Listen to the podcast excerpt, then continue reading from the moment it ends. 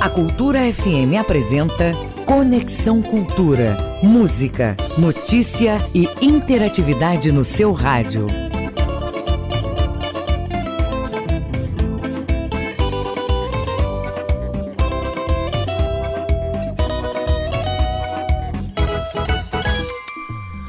Oito em ponto, muito bom dia, muito bom dia para você. Eu sou Isidoro Calixto, sou seu amigo de todas as manhãs Bom dia mesmo para você.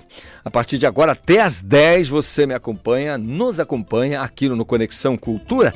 Hoje é segunda-feira, dia 10 do mês de outubro. O Conexão, você sabe muito bem, é uma produção do jornalismo da Rádio Cultura. E para você ouvinte, a partir de agora, muita informação, entretenimento, músicas e entrevistas, conversas, bate-papos dos assuntos que estão em alta, que estão na crista da onda aqui na Amazônia Oriental no Pará inteiro, no Brasil e no mundo. E se você quiser fazer parte de tudo isso, né, você pode, de maneira muito simples, enviar uma mensagem para o nosso WhatsApp 985639937. Eu vou repetir para você o nosso WhatsApp 985639937. Nas redes sociais é só marcar a gente aí na hashtag Conexão Cultura. Música, informação e interatividade. No Conexão Con... de hoje, no Conexão de hoje eu vou conversar com o jornalista e diretor cinematográfico Marco Jacob. Ele vai falar sobre o projeto Arte e Religi Religiosidade, Turismo Religioso.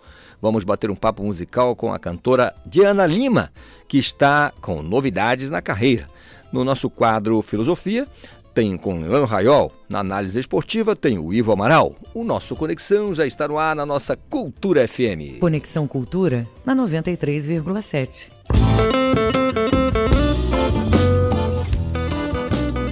O Tardo Sairé, Gonzaga Blends, 8 e 3.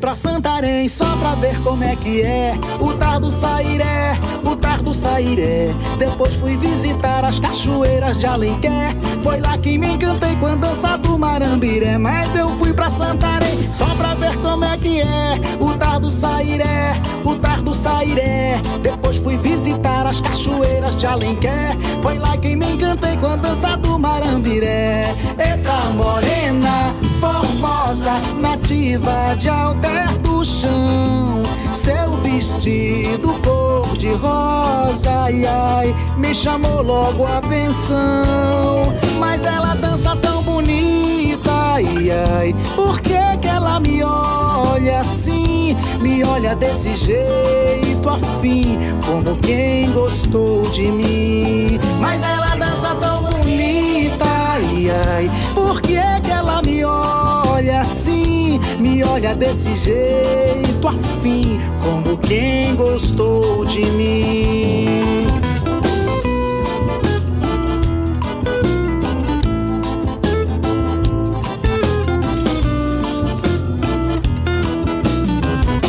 Eu fui pra Santarém só pra ver como é que é o tardo Sairé, o tardo Sairé.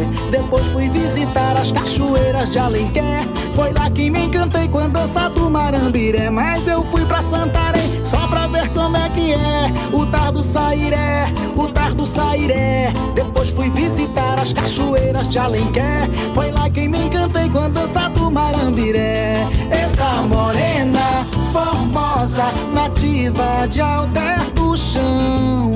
Seu vestido cor de rosa, ai ai, me chamou logo a atenção. Mas ela dança tão bonita, ai ai. Por que, que ela me olha assim? Me olha desse jeito afim, como quem gostou de mim. Mas ela dança tão bonita, ai ai. Por que, que ela me olha assim?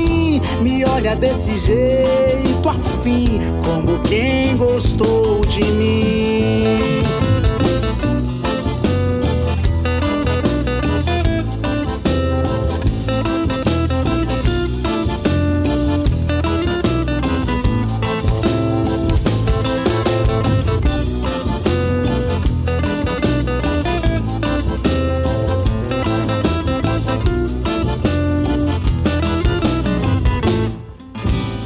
Conexão Cultura. 8 horas mais 6 minutinhos é o nosso Conexão Cultura desta segunda-feira ensolarada, lindona, abençoada. Tenho certeza de um fim, fim de semana movimentadíssimo, né? Milhões de pessoas nas ruas da, da capital, da Grande Belém, na verdade, né? Se você pegar de Marituba aqui até a beira do rio, gente para dedéu, para lá e para cá, movimentando a nossa região metropolitana. 8 e 6. O trânsito na cidade. Hora de informar a você, meu caro ouvinte, a movimentação na cidade neste exato momento em que nós tivemos aí um ponto facultativo, né, na da prefeitura da capital. Então, o Marcelo Alencar vai dizer pra gente como é que tá o trânsito na cidade. Muito bom dia, Marcelo. Bom dia, Cidoro Calixto. Bom dia, ouvintes do Conexão Cultura, ligados com a gente na Rádio Cultura 93,7. Calixto, Diferente de ontem, né, que foi o dia do Sírio, as ruas movimentadas, agitadas, hoje, segunda-feira, dia 10 de outubro, a maioria das ruas e avenidas da capital e também da região metropolitana estão tranquilas e moderadas, tá? A gente vai agora orientar o condutor que vai passar pela rodovia BR-316, sentido da estrada do Aurá até o viaduto do Coqueiro trânsito está é, movimentado nesse trecho, atingindo velocidade média de 20 km por hora, tá? Passando do viaduto do Coqueiro, como eu falei agora há pouco, está moderado, atingindo velocidade média aí de 40 km por hora. No fluxo contrário do entroncamento para o viaduto do Coqueiro, pela rodovia BR-316, o trânsito também permanece bastante tranquilo. Marcelo Alencar para o Conexão Cultura. Volta no comando Isidoro Calixto. Muito obrigado, Marcelo Alencar. Informações do trânsito, mesmo assim, com a cidade mais calminha, mais tranquila, eu peço a você, meu caro motorista, você que nos dá essa carona aí no seu Jaguar, que tenha paciência, que tenha tranquilidade, responsabilidade para que a vida no trânsito seja muito legal. 8 horas mais 8 minutos. Desejar uma ótima jornada, um dia maravilhoso ao meu líder Miguel Oliveira, lá em Santarém, que vai falar de incêndios florestais que voltam a atingir ali a área de Alter do Chão. Muito bom dia, Miguel. Bom dia, Calixto. Bom dia, ouvinte do Conexão Cultura. Calixto, Santarém amanheceu com tempo nublado, mas agora o sol já está dando ar na sua graça. Temperatura 28 graus, Calixto é, deixa eu, antes de eu dar essa notícia sobre os incêndios florestais em Alter do Chão, é, lembrando que é, é, ponto facultativo nas repartições estaduais também, né?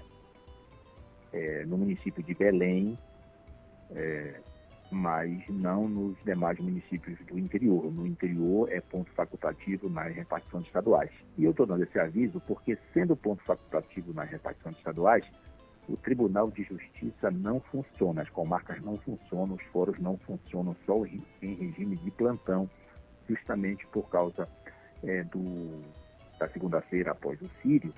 Amanhã é, é, ponto facultativo também nas comarcas, na quarta-feira é, feriado da padroeira do Brasil. Então a Justiça, aproveitando aqui para informar, só volta a funcionar na quinta-feira, Calixto. Que maravilha. Agora, Calixto, falando de Alter do Chão, dois focos de incêndios foram registrados na manhã de quinta-feira e na tarde do último sábado, em Alter do Chão, distrito de Santarém, como você bem conhece, aqui no na região oeste do Pará. O primeiro ocorreu na área conhecida por Capadócia, onde foi registrado um incêndio de grandes proporções que teve repercussão internacional. Eu vou falar dessa área daqui a pouco.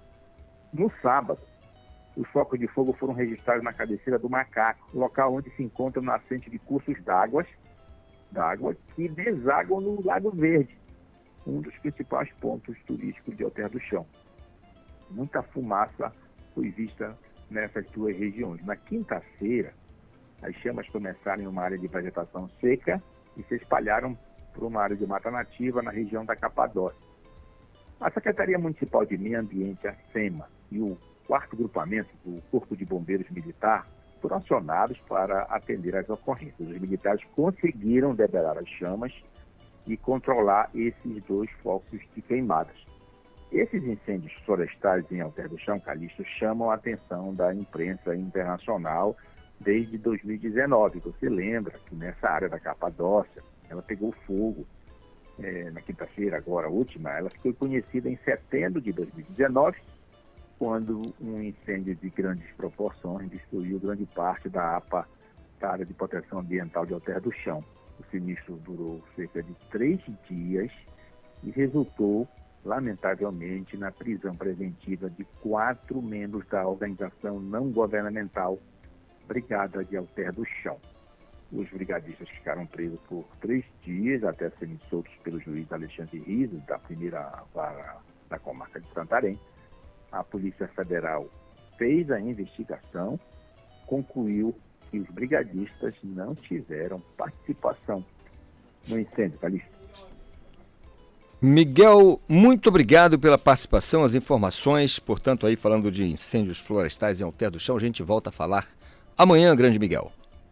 Amanhã, Calixto, estaremos de volta. Grande abraço a todos. Grande abraço, um ótimo dia para você. São 8 horas mais 12 minutos. E se você, quer, se você quiser, é claro, participar do nosso programa nesta segunda-feira, você pode mandar a sua mensagem, repito, para o nosso WhatsApp 985639937 nas redes sociais. Tem a nossa hashtag Conexão Cultura, não é isso mesmo, meu caro Reginaldo Barros, que está hoje em QAP aqui com toda a sua força.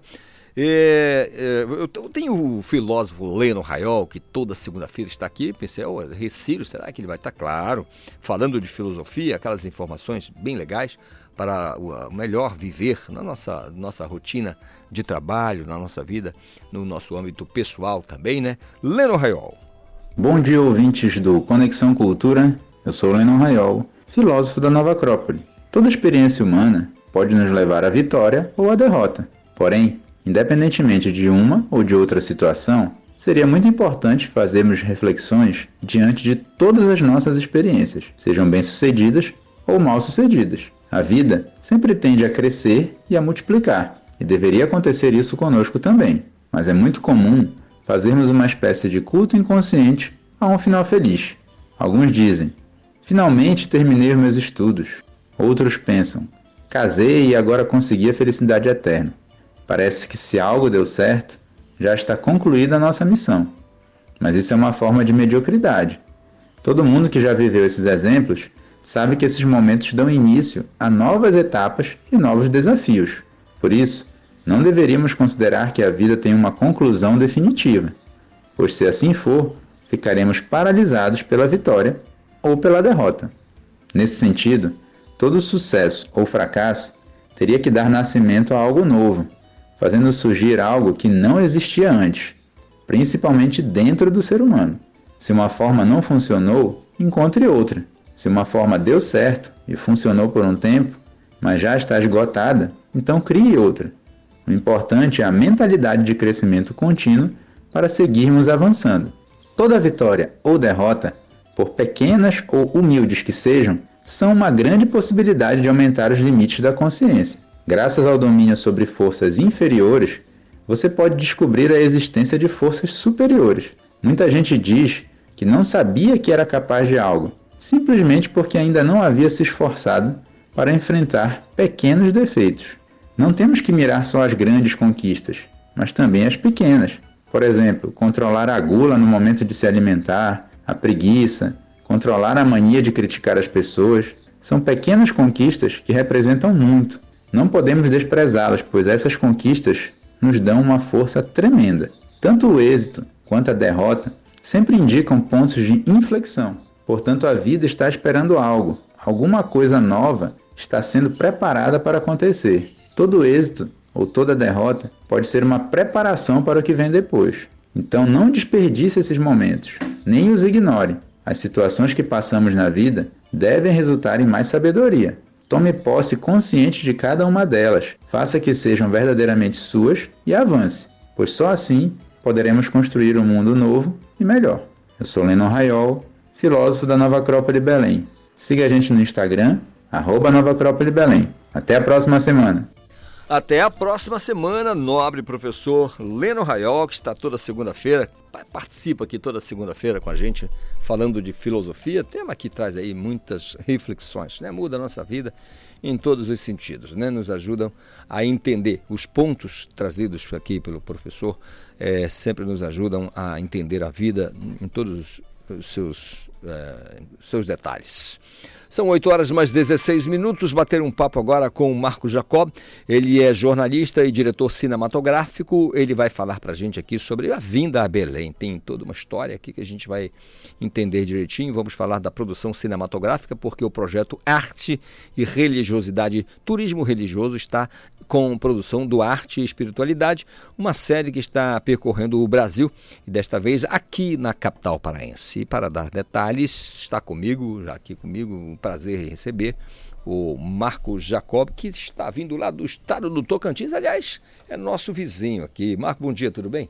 Bom dia, Calixto. Olá, ouvintes aqui da Rádio Cultura. É uma honra e uma alegria poder eu tenho, participar. Eu tenho a impressão que lá no Tocantins ninguém barra você no FM com esse vozeirão. Ah, a gente faz a imposição na bola.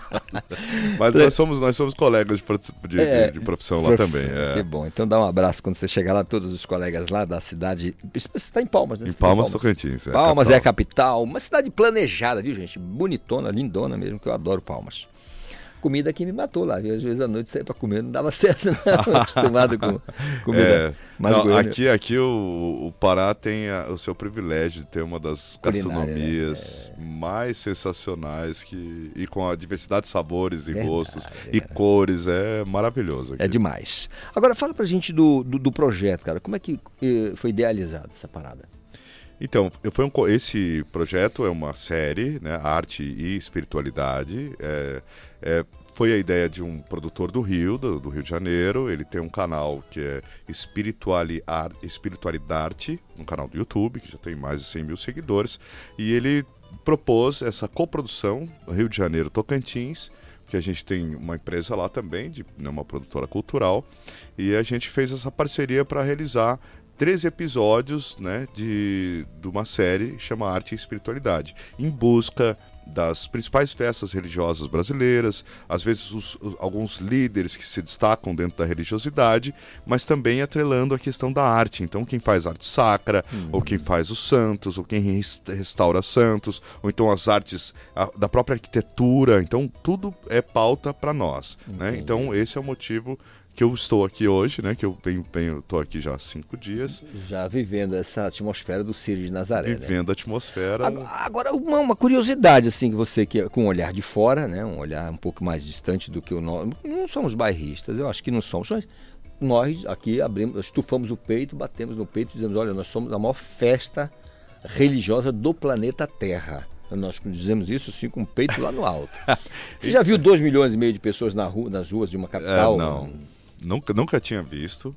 Foi, foi uma experiência e uma imersão dentro desse sentimento de, é, da religiosidade, da fé, da, da superação, né? Muitas pessoas pagando promessas. Entrevistei algumas que chegavam de joelho, que, que se dava para ver como a pessoa estava é, é, exaurida fisicamente, mas ainda com, com a força na mente e as pessoas do lado falando não você vai conseguir tá chegando vai ajudando a pôr os, os o, o, o, as caixas né, de, de, de, papelão ou espuma para né, não machucar tanto o joelho. Mas é, é realmente é impressionante essa comoção torno do Sírio, do Sírio de Nazaré, Nossa Senhora de Nazaré, as, a Basílica, a Catedral de, da Sé, é, além de toda a estrutura em volta de voluntários, né, da Guarda do Sírio, né, de, a Guarda de Nazaré. Então, e o comércio, né? Então é bom para todo mundo, né? Uma festa dessa, porque renova a espiritualidade, renova a fé. As pessoas que fazem promessa focam também tem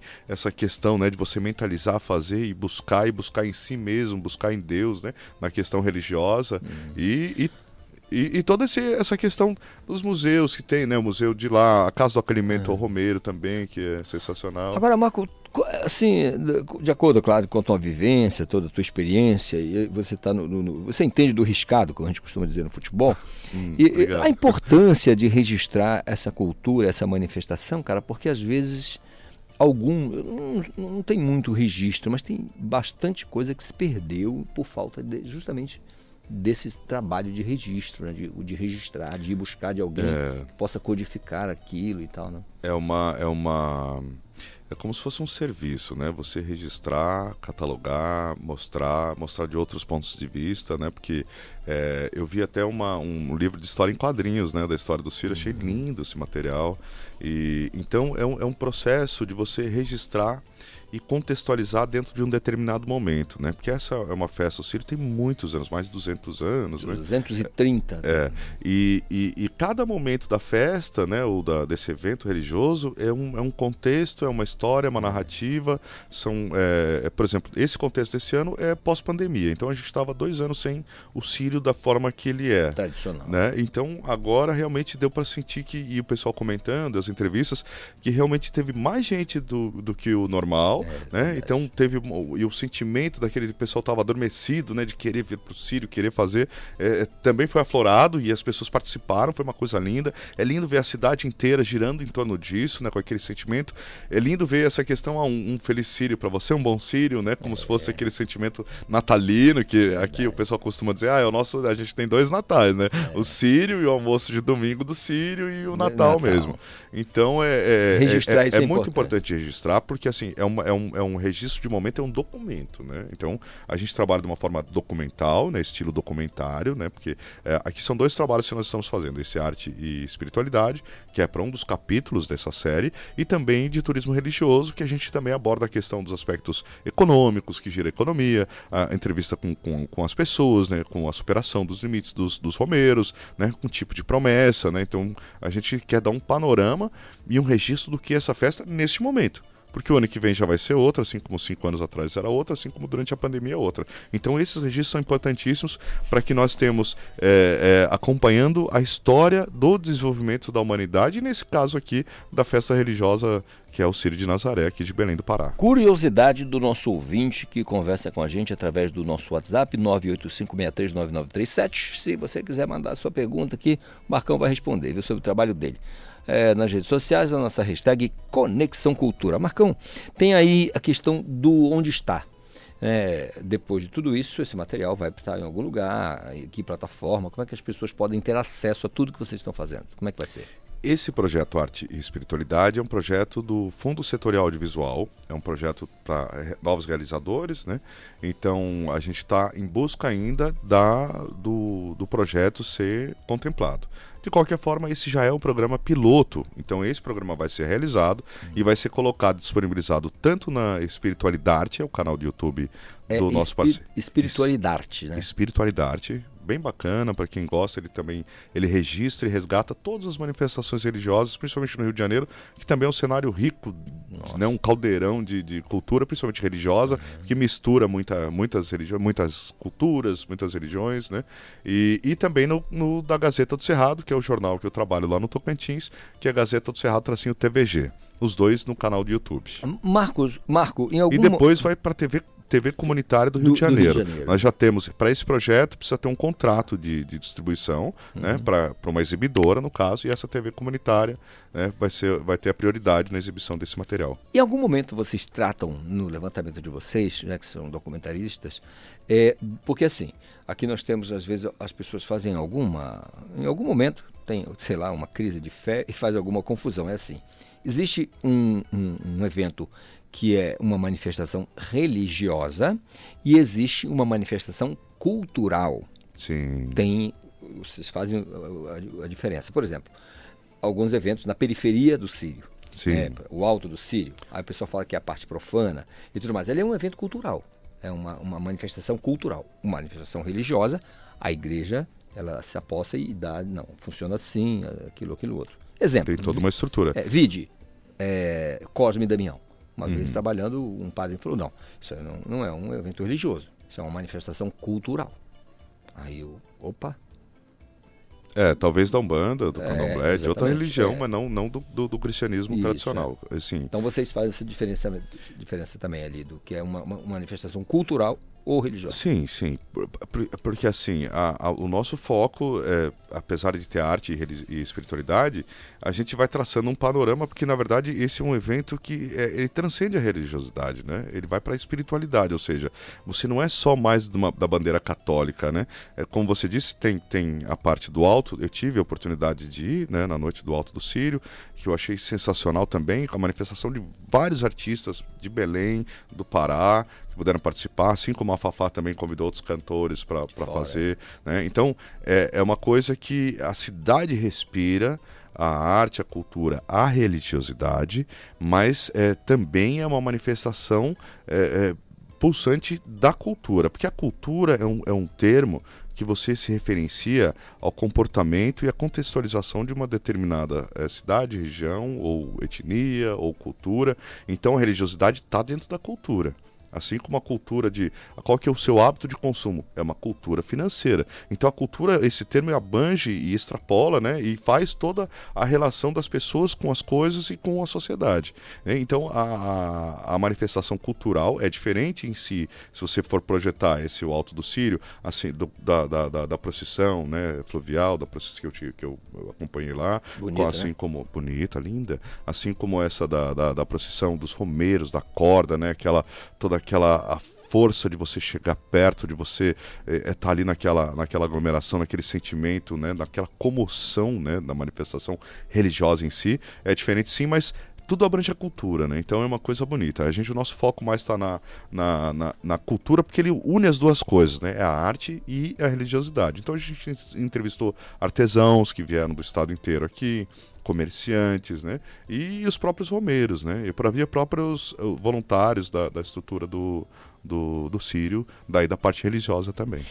Opa! Opa, o ouvinte está perguntando: o Marco teve coragem, se arriscou no pato no tucupi ou na maniçoba? O que, que ele consumiu mais? Eu tenho um amigo jornalista aqui, Pedro Medina. Pedro, Pedrão, um abraço. Queria agradecer também a Cristina Heine, que convidou, que na verdade é responsável por eu estar aqui hoje, né? Ambos é, aqui, jornalistas aqui competentes aqui do, do Pará. E a gente faz parte também do FEBTUR, né? Federação de Jornalistas e Comunicadores de Turismo, que está convidado também a participar. E, e a gente. E ele, ele me convidou ontem para participar do almoço do Sírio na casa da família dele. Eita. E foi uma coisa linda, uma coisa linda. Isso é a cultura, né? De você. É. Esse almoço tradicional. Eu falei, eu nunca tinha comido um pato no tucupi. Era meu sonho conhecer e comer. A maniçoba eu tinha comido, teve ontem, claro, né? É, uma delícia. E, e aquela comidinha caseira feita pela família com amor, né? É, nesse é. dia. É um, é um outro sabor, um outro tempero. É né? outro naipe. É outro naipe.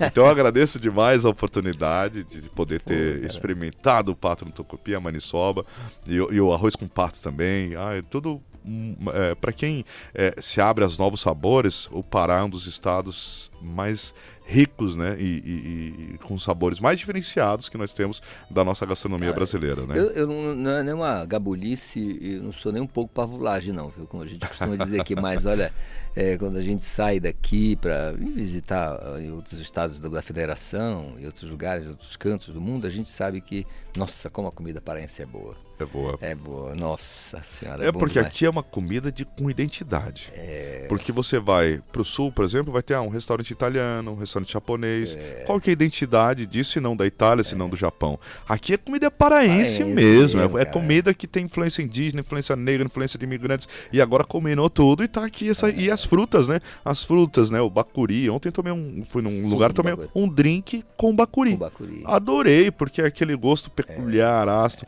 Muito bom. Então aqui está de parabéns a estrutura, a estrutura do receptivo do turista. Né? As pessoas eh, também recebem muito bem os turistas. Né? É um clima agradável. Eu não vi uma confusão, não vi uma briga, não vi nada dentro de todo esse movimento. Uma aglomeração tão grande, com mais de 2 milhões de pessoas. Né?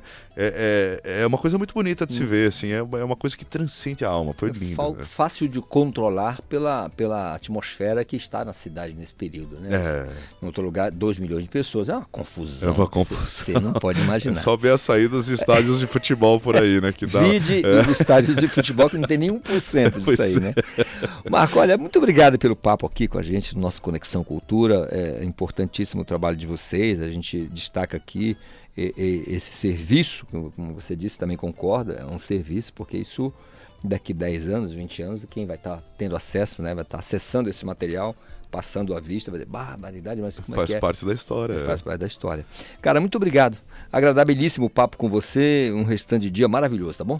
Maravilha, eu que agradeço, é uma honra e alegria. Agradecer mais uma vez a Cristina Heine por essa oportunidade. Calixto, você também, toda a equipe. Aqui só tem fera aqui Nossa. na rádio. Meu, parabéns aí a todos pelo trabalho de vocês. Continuem assim, firmes e fortes. E contem conosco. A hora que tiverem Palmas Tocantins, é só dar um alô. Marco Jacob, eu tenho meu Instagram também, Marco Jacob dizer, Brasil. Pode. E tem o jornal, né? Gazeta do Cerrado, Gazeta com Z e Cerrado com C. Quem quiser nos procure no Instagram, Facebook, Twitter, nós temos, estamos por aí. O meu que é só o Instagram, Marco Jacob Brasil. Tem já as fotos do Sírio, já postei a de ontem, né, das pessoas chegando, venho, venho postando algumas da, desses últimos dias e nos próximos dias vai vir essa vídeo reportagem que eu fiz, né, um, do, daqui em formato de documentário. Que maravilha! Marcos Jacob, conversei aqui com ele, um papo para lá de sensacional, um grande abraço a todos os amigos que por acaso é, os tocantinenses né, que estão aqui no Pará e a gente faz divisa com o, o Tocantins também, que lá em Conceição do Araguaia você atravessa o rio, já está no Tocantins. Abraço a todos vocês. Agora anote, 8h30 intervalo eu volto correndo. Estamos apresentando Conexão Cultura.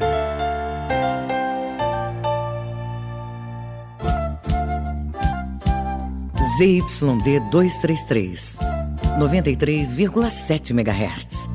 Rádio Cultura FM, uma emissora da Rede Cultura de Comunicação. Fundação Paraense de Rádio Difusão. Rua dos Pariquis, 3318. Base operacional, Avenida Almirante Barroso, 735. Belém, Pará, Amazônia, Brasil. Oi, amiga! Oi, por onde tu andas? Tô numa correria doida para marcar exames de imagem. Ah, vai no Hospital Belém. Sim, sim, tô vendo o melhor horário. Eles atendem de segunda a quinta até 5 da tarde. Não tá sabendo? O quê? Agora o Hospital Belém faz exames de imagem até 8 da noite. É mesmo? Ah, então eu vou marcar.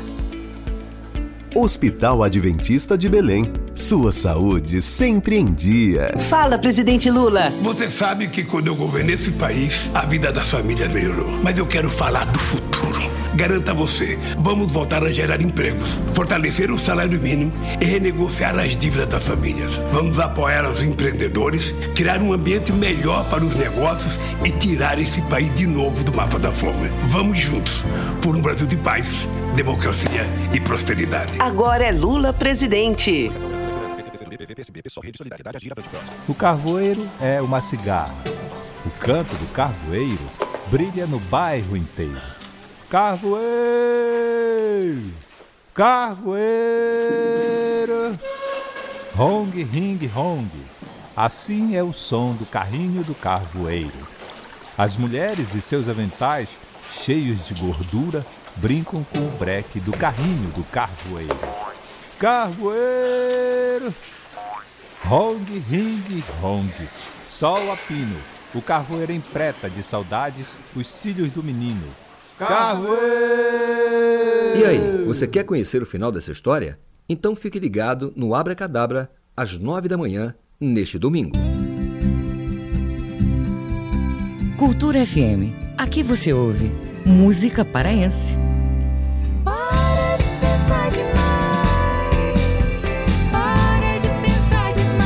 Música brasileira. Oh, oh, oh, o que você está dizendo? Uh, um relicário imenso de. Cultura FM 93,7.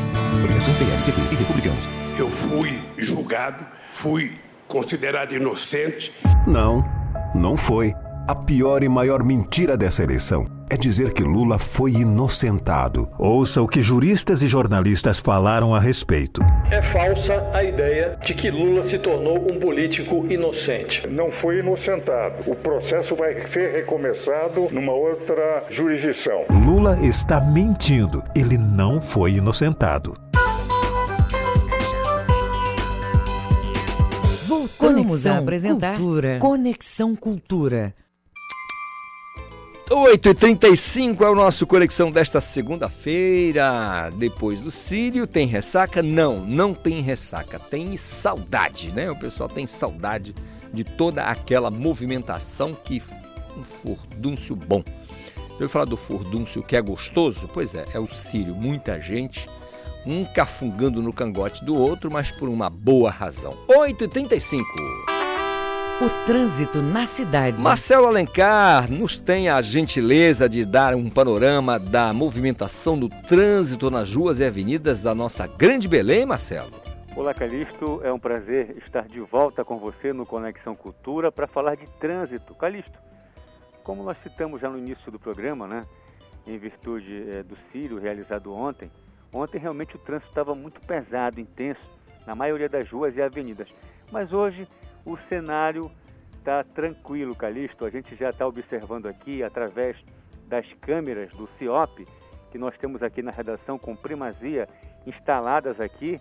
É, a Avenida Presidente Vargas com a Marechal Hermes está tranquilo. Praça do Relógio, é, como ver o peso, também está tranquilo, né? Avenida Nazaré com a Travessa Quintino Bocaiúva também tranquilo. Lembrando que ontem é, Marechal Hermes, Praça do Relógio completamente lotada. Mas agora pela manhã, o motorista dirige com muita tranquilidade nesses locais que eu acabei de citar. Mas é bom lembrar, ficar atento ao semáforo, ficar atento à faixa de pedestre e respeitar sempre, sempre respeitar a sinalização. Dessa forma, chega no seu itinerário com muita tranquilidade e respeito. Marcelo Alencar, direto do Departamento de Rádio e Jornalismo, para o Conexão Cultura. Volta no comando Isidoro Calixto. Muito obrigado, Marcelo, pela participação. Informações do trânsito, mais uma vez, o nosso recadinho de todas as manhãs. Calma, tranquilidade, paciência no trânsito para ficar tudo bem na sua vida, você não se estressar. Vamos evitar fadiga, né, gente? Evitar fadiga no trânsito é tão bom. 8h37, chegando Gabriel Rodrigues, porque à uma e meia da tarde tem o Esporte Cultura e o Gabriel traz pra gente todos os detalhes, o que está sendo preparado, o que, que vai rolar logo mais ao vivo, à uma e meia da tarde no Esporte Cultura. Gabriel. Olá, Calixto, muito bom dia para você e para todos os ouvintes. No Esporte Cultura desta segunda-feira, nós vamos falar sobre o Círio de Nazaré 2022 do ponto de vista esportivo. O que é que os principais clubes do estado, Remo e Paysandu, fizeram para as comemorações do evento deste ano. Ainda vamos falar de Copa do Brasil 2022, só que na categoria sub-20. O Remo tem jogo decisivo nesta segunda-feira diante do Real Ariquemes de Rondônia Rondônia, jogo aqui em Belém, valendo uma vaga na terceira fase da competição. Lembrando que no duelo de ida tivemos empate em 1 a 1. Ainda informações do Campeonato Paraense da Segunda Divisão, que já está na sua fase mata-mata, e também do Campeonato Paraense de Futebol Feminino. Tudo isso e muito mais a partir de uma e meia da tarde no canal 2.1.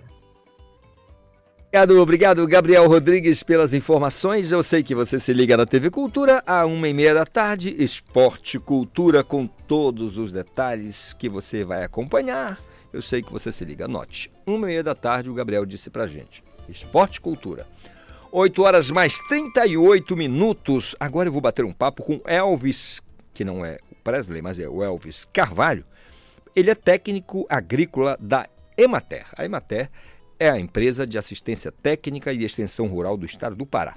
E a gente vai falar é, que como forma, uma maneira, né, uma forma de, de estimular a criação de peixe em cativeiro lá em Novo Repartimento. O escritório local da Imaté promoveu na semana passada uma capacitação é, mostrando a viabilidade da atividade econômica para agricultores familiares e estudantes dos, do, dos cursos de agronomia e técnico em agropecuária, lá em Novo Repartimento. Se você pegar ali depois de Tucuri, anda mais uns, sei lá, uns 200 quilômetros, você já pega a Transamazônica e pá, tá em Novo Repartimento. Pense no município onde a agricultura é forte. Elvis, bom dia, tudo bem? Tudo bom? Tudo em paz com você?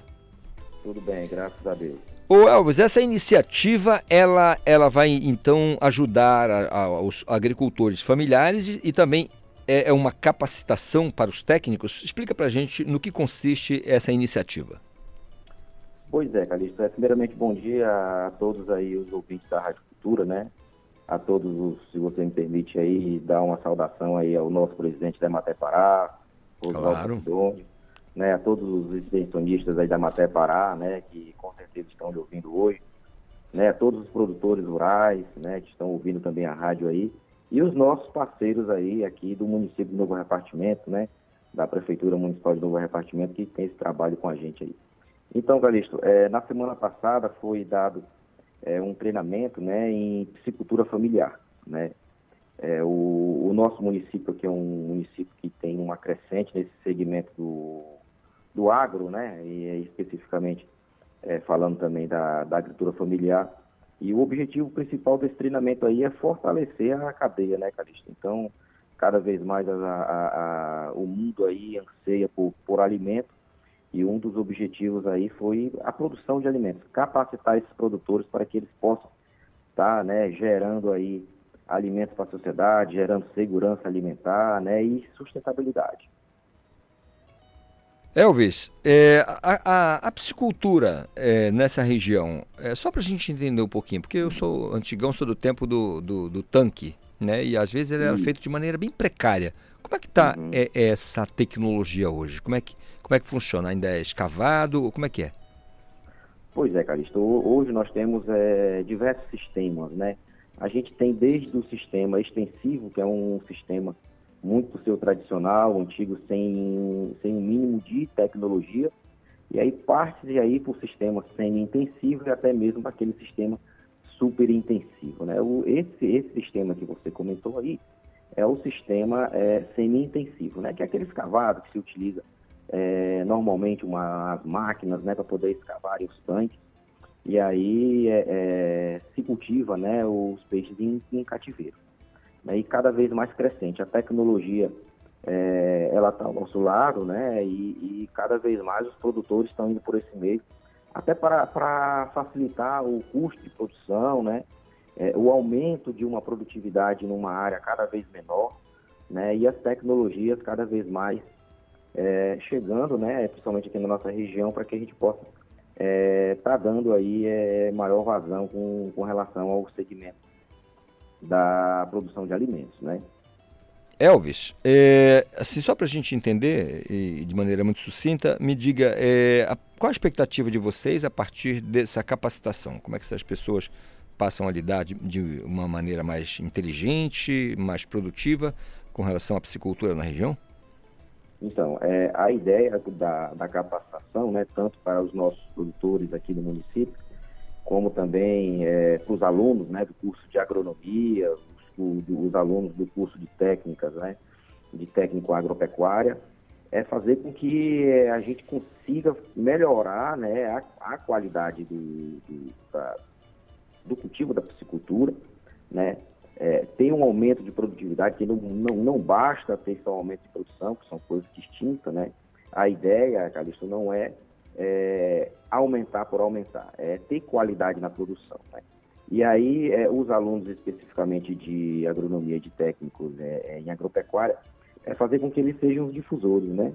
É, que futuramente eles, serão os agentes de até aí, de, de assistência técnica e extensão rural, né? Para estar tá levando conhecimento a esses produtores ainda que ainda não têm acesso, né? É, a, a, a, esses ensinamentos básicos, né? De técnicas em em piscicultura. E em relação diretamente ao, aos piscicultores, é fazer com que eles né, cada vez mais se qualifiquem, né, para que eles possam ter um produto de qualidade aí, diminuir o seu custo de produção, trabalhar a questão da sustentabilidade, né, que a gente precisa trabalhar esse, esse aspecto aí, porque é, a, a, produção tem o, os seus lados positivos, mas também tem um lado negativo, e esse lado negativo a gente precisa trabalhar com que principalmente esses rejeitos né, do, do, do, do, final de cada ciclo, seja trabalhado de forma com que isso não venha a, a, a, ser levado ao meio ambiente de qualquer forma. Então, a gente trabalha muito isso com ele nesse, nesse curso básico para que a gente possa dar aí uma destinação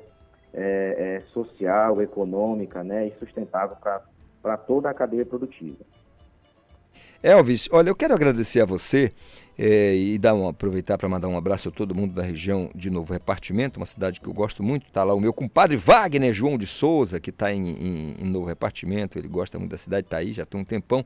Aproveitar para abraçá-lo e dar um abraço em todo mundo, claro, do município, não somente da sede, mas do pessoal do interior do, do município de, de novo repartimento. Um abraço para você, Elvis. Muito obrigado pelos esclarecimentos a todos os seus pares da Imater, tá bom? Obrigado, amigo. A gente que agradece a oportunidade e, e pode contar com a gente. Sempre que precisar, a gente está aqui à disposição. Um forte abraço a todos. Forte abraço. Elvis Carvalho é técnico agrícola ligado à empresa de assistência técnica e extensão rural do estado do Pará, a Emater. Anote, 8h45 e quando chega esse horário, na segunda-feira, a gente já sabe que a doutora Juliana Galvão cola com a gente. Ela traz aquelas dicas de como conseguir um espaço né, no mercado de trabalho, seu lugar ao sol. E hoje ela vai falar uma coisa que a gente tem que bater sempre. A gente vai falar de muitos assuntos, mas não tem jeito. A pessoa precisa saber preparar um bom currículo. Precisa preparar um currículo legal para não, não ter trabalho, né? E ela é recrutadora, então ela pode falar com propriedade disso. Bom, doutora Juliana, bom dia. Tudo bem? Bom dia, Calixto. Um bom dia para ti que está aí do outro lado acompanhando a gente. Que dia maravilhoso. É verdade que, além do Sírio, dia teve. maravilhoso. Além do Sírio, teve outros motivos para comemoração? Tem vários motivos para comemoração. Hoje é o dia 10 de outubro, é um dia totalmente 10. É o dia da saúde mental. É, claro. E é um dia mais especial ainda por quê? É o dia do meu aniversário. Cadê as palmas? Cadê Palmas. estúdio? Cadê? E palmas Cadê? pra doutora Juliana. Palminhas. Vocês não fizeram, não, não deixaram aqui eu achar que ia ter um bolo. Um negócio menos uma maniçoba, menos uma marmitinha de maniçoba, vocês não deixaram pra mim. E hoje é segunda-feira, além de ser meu aniversário, quase um feriado, né? Acho que é bem justo. Mas assim, gente. Dia de Ah. São o Santa Juliana. Santa Juliana, Santa Juliana, é isso aí. E assim, a ressaca moral, que a gente sempre fala, segunda-feira, né? Tem Hoje a ressaca. ela tem cheiro. Cheiro de quê, Calixto? Maniçoba. Maniçoba, gente. É demais. E é uma sacanagem meu aniversário não ter uma, menos uma marmitinha de maniçoba aqui, mas tudo bem. Depois eu, converso achei que, direito eu, com vocês. eu achei que a aniversariante fosse trazer alguma Que coisa. não, o Reginaldo olha. ficou esperando. Vocês, não, vocês têm É. que me dar o presente. Mas um bora lá, que hoje a Uhum. gente vai falar de uma coisa importantíssima. Toda semana a gente tem um tema importante sobre trabalho, mas hoje a gente está falando daquele pontapé inicial, aquele início de tudo, aquele comecinho, como buscar uma vaga, para quem de repente está aí pensando como é que eu faço, por onde eu começo. De acordo com os seus conhecimentos, tem gente, tem uma parcela da galera que não dá valor à produção de um bom currículo? Tem gente, tem muita gente, meu Mentira. querido. Ixi, a gente reprova também pela formatação, pelo conteúdo ou pela falta de conteúdo de currículo. Hoje é praticamente uma aula. Eu trouxe um roteirinho. Olha, como eu Olha. tô fofa hoje. É meu aniversário, né? Eu tô muito fofa, eu tô demais. Então, assim, pra ti, ouvinte, pega aí canetinha, papel. é, se não tiver nada, pega aquele papel do pão, né? Ainda tem opção da brilha pra pão no papel, né? Ora, Brilha se aquele não. papel rosa, né? que é na, na taberna, né? Eu comprava na taberna lá em Santarém, lá no seu João Pezinho. Um abraço pra ele, seu João Pezinho. e aí a galera pega o papelzinho e vai anotar, porque eu trouxe um roteiro. Como fazer o currículo dos sonhos, Calixto? Galera foi na procissão, uma- né, várias procissões, a galera, né, seguindo ali a Nazinha, pedindo emprego pra Nazinha, mas a gente tem que fazer nossa parte. É. E Nazinha o currículo tá é uma parte legal. O currículo é uma parte essencial. Então, bora lá, começando do começo. Currículo é documento? Eu adoro perguntar, né? Já, já, já sabes, né? Adoro perguntar. Currículo é documento? É? Currículo também pode ser documento. É só documento? Não só. Porque o currículo pode ser documento, porque é uma parte importante revela informações sobre a gente. Porque não é documento, porque não é fazer uma vez engavetar e depois só ficar tirando xerox. Não é isso. Currículo é uma coisa dinâmica, currículo é um recorte da nossa carreira, do nosso momento profissional, e então a gente precisa atualizar. Não existe fazer um currículo, ah, pronto, eu já tenho um currículo, 5 anos, 10 anos o mesmo currículo, pelo amor de Deus. Primeira dica, atualize seu currículo com frequência. Qual a frequência, Juliana? Fez um movimento novo de carreira, fez um curso novo, vai lá e muda o teu currículo. Vamos lá. Primeira Atualizar, parte do currículo. né? Atualizar. Então, primeira informação, currículo é documento também, mas ele não é, no docu- não é um documento no sentido de fiz uma vez, vou ficar só batendo o xerox. Não faça isso, precisa atualizar. Bora lá. Título. Não coloca título. Não faz ah, currículo, currículo vitae, currículo vitae, enfim. Como tu queres escrever, currículum, currículo. Não põe nada, gente. Não tem que ter título isso aí. Você vai colocar a sua identificação. E não precisa escrever identificação. Não precisa. Você vai colocar direto o quê? Seu nome. Se for um nome de princesa como o meu, meu nome é. Tem, eu tenho cinco nomes. E mais uma preposição no meio. é um- quase duas linhas de, de nome. Então você vai colocar o seu nome. Embaixo do nome você vai colocar o quê? Idade. Precisa ter idade? Precisa. Idade? Não, gente, desnecessário. Não precisa ter idade no currículo. Isso é uma coisa desnecessária. Aí você vai colocar seus dados importantes de contato, telefone E aqui eu vou parar, porque sim, isso é um problema, parece uma besteira, mas o telefone, ele faz toda a diferença. Eu já precisei muito ir atrás de outros contatos quando a pessoa não conseguia atender o telefone, ou a pessoa de repente, sabe o que acontecia muito, especialmente para quem trabalha em regiões de indústria, como eu te falei, né? Trabalhei alguns anos em Parauapebas. Às vezes as pessoas estavam na mina. Então não tinha contato, ficava fora de área. O que, que você vai fazer? Ah, Juliana, e agora? Como é que faz? Então, você vai deixar contato de pessoas, de alguém. Ou um amigo, ou uma amiga, ou a esposa, ou a mãe, ou o pai. Então a gente faz muito isso sim. Se a gente não consegue falar com a pessoa, a gente liga para um contato de referência. Então, ah, eu vou colocar só o meu contato. Não, coloca mais de um contato. Coloca um contato de alguém que realmente possa atender a qualquer momento. Porque tem isso, viu? A qualquer momento a gente pode telefonar que mais que a gente vai colocar nessa parte inicial? Mídias, mídias sociais, redes sociais, todo mundo, hoje em dia quase todo mundo tem Facebook, Instagram, é, LinkedIn, que é uma rede social profissional muito importante, para quem ainda não tem, por favor, vai aí a dica também, vai lá no LinkedIn, faça seu perfil você vai colocar suas mídias. É interessante. Até porque é legal que você deixa também ela em forma de link, né? Porque o currículo hoje em dia, ele é muito no digital, é. né? A gente manda por e-mail e tudo. Então, de repente tem lá, a gente pode dar uma olhadinha nas suas mídias sociais. Aí a gente pode até falar disso em um outro encontro, em outro momento, que a pessoa pode dizer assim, mas a Juliana, vão entrar na minha intimidade, vão ver as minhas postagens. Gente, como é que a gente se esconde? Hoje em dia, difícil, né? Então, assim, se você ainda está com essa preocupação de que um recrutador ou recrutadora te ache nas mídias, socia mídias sociais, é importante que você repense isso, porque é difícil esconder. Endereço. Endereço, Calixto. Tem que ser, tem que ser muito claro, né? Endereço. Fácil de achar. Então, agora, olha, adoro isso porque é um tema meio polêmico. É importante colocar o endereço, sim, porém o endereço, ele não necessariamente é obrigatório. Ele não necessariamente é obrigatório. Uhum né? Como é que acha a pessoa? Assim, é? Não, porque olha, a gente saber tem... se, se mora muito longe, é, muito então, então isso, esse é um ponto importante de triagem. Pode haver, a depender da vaga, a depender do horário de trabalho. Sabe aqueles é. horários especiais que a gente fala do turno, né? Em indústria tem muito isso, né? Horário de turno, de meia-noite, seis da manhã. E aí você vai colocar o endereço, tá? Mas corre o risco de repente se né, você tiver você morar muito distante da empresa pegar quatro condução por exemplo né? exatamente né? você pode ser cortado bem antes até da entrevista então de repente eu vou dar uma dica os meus amigos recrutadores vão dizer assim esta louca está falando isso numa segunda-feira você querido candidato querida candidata se você não quiser colocar o seu endereço naquele momento da triagem você pode deixar isso para depois, no momento de uma ligação ou no momento de uma entrevista. Porque de repente, às vezes aquilo pode te cortar e tirar a oportunidade de conversar. Aí, às vezes, é legal, numa conversa você entende melhor. Fala, olha, eu moro longe, mas eu tenho a possibilidade de morar na casa da minha tia, que fica a dois quarteirões da empresa. Então, assim, tem muita coisa para além do endereço. Então, de repente, ah, Juliana, então quer dizer que eu nunca vou colocar meu endereço. Não estou falando isso. Estou dizendo que você avalia, você avalia a vaga, você avalia a distância entre a sua em casa, a empresa, você avalia a flexibilidade do seu endereço nesse momento. Então, antes de colocar o seu endereço, dê uma avaliada.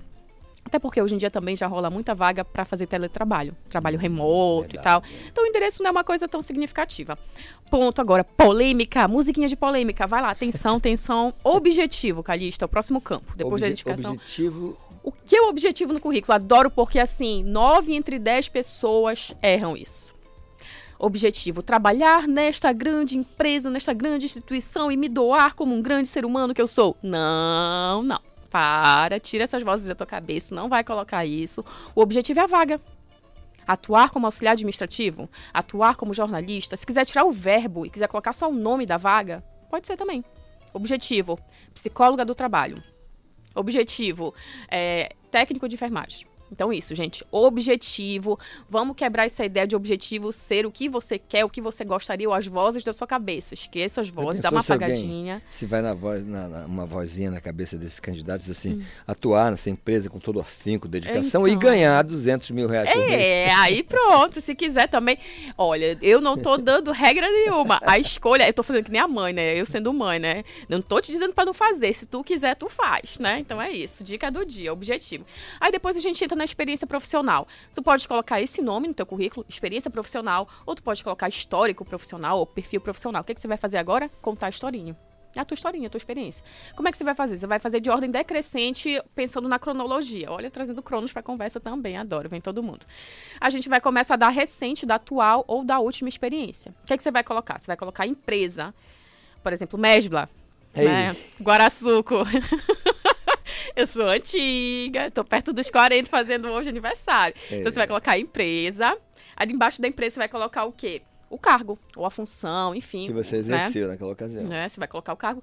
E embaixo vai colocar as atividades que você desenvolveu.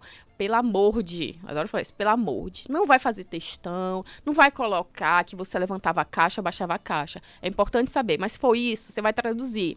É, é, atuava no almoxarifado, organização de materiais, organização de prateleiras, enfim, mas coloca no máximo isso, essa, esse resumo de atividades, no máximo em uma, duas linhas. Dica, outra dica importante, tudo de grátis, Calixto. Olha que maravilha, dando mais uma dica. Currículo não é para ser coisa grande, gente. Às vezes as pessoas ficam, ai, meu currículo tem três páginas, quatro. Não faz isso, não é. A gente quer ver no currículo a tua capacidade de síntese. Isso é importante para o trabalho também. Às vezes, em situações de emergência, é uma habilidade também importante no, no dia a dia do, do trabalhador. Então, assim, às vezes, uma, uma situação de emergência, você ficar enrolando muito, você ficar conversando muito, tentando é, criar alguma solução e não resolver nada, não, não adianta. Então, é a mesma coisa no currículo. Não adianta um currículo gigantão. E mesmo que você tenha, ah, Juliana, mas eu tenho muita experiência. O que, que eu vou fazer nessa parte de experiência profissional? Você pode colocar as últimas. Ou então as mais significativas. Se de repente você passou 10 anos na Mesbla, aí eu trazendo a Mesbla. é, foi uma experiência importante. Você 10 vai anos, tirar? Não, aí você vai colocar. Aí de repente, ah, você vai colocar todas? Não, seleciona aquelas mais importantes. Mas é, é interessante que você coloque sempre a atual ou a última, né?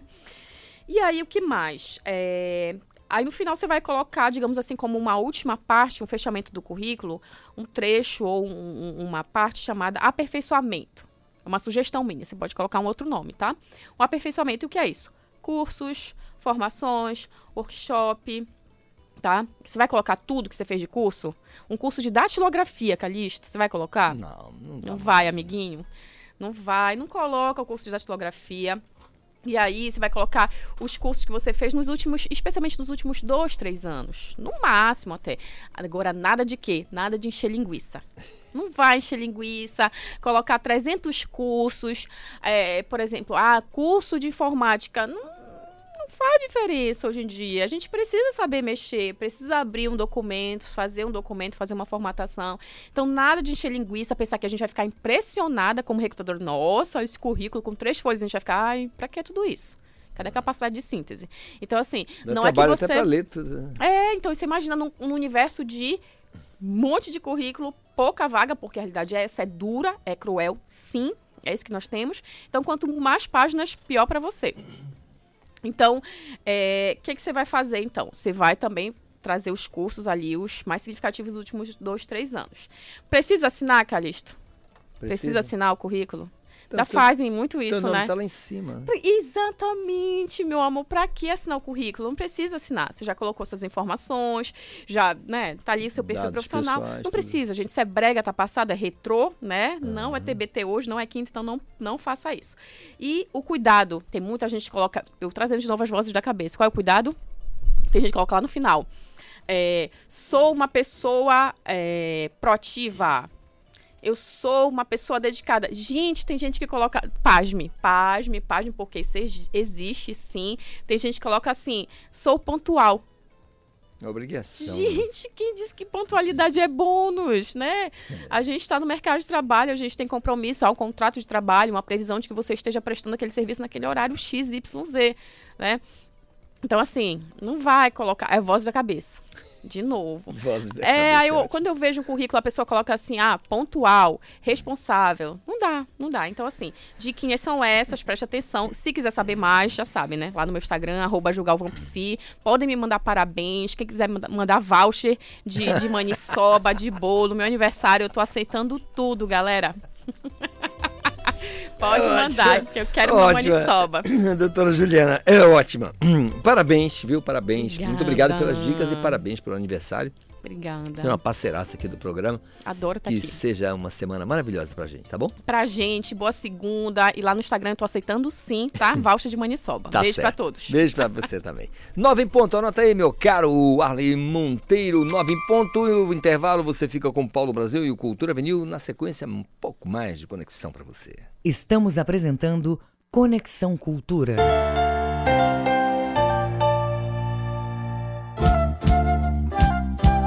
ZYD 233, 93,7 MHz. Rádio Cultura FM, uma emissora da Rede Cultura de Comunicação. Fundação Paraense de Rádio Difusão. Rua dos Pariquis, 3318. Base operacional, Avenida Almirante Barroso, 735. Belém, Pará, Amazônia, Brasil. Festival Ambienta apresenta Criolo. Mandei falar pra não arrastar. Marcelo Falcão. A minha alma tá armada e apontada para a cara do sucesso. E muito mais. Dia 15 de outubro no Marine Club. Imperdível. Criolo e Marcelo Falcão no Marine Club. Patrocínio Tim e Bampará. Apoio Rádio Cultura FM. Simone Tebet agora está com Lula. Depositarei nele o meu voto, porque reconheço no candidato Lula o seu compromisso com a democracia e com a Constituição, o que desconheço no atual presidente. Agora é Lula! Simone Tebet, Ciro e o PDT. Agora é todo mundo junto pelo Brasil. Agora é Lula presidente.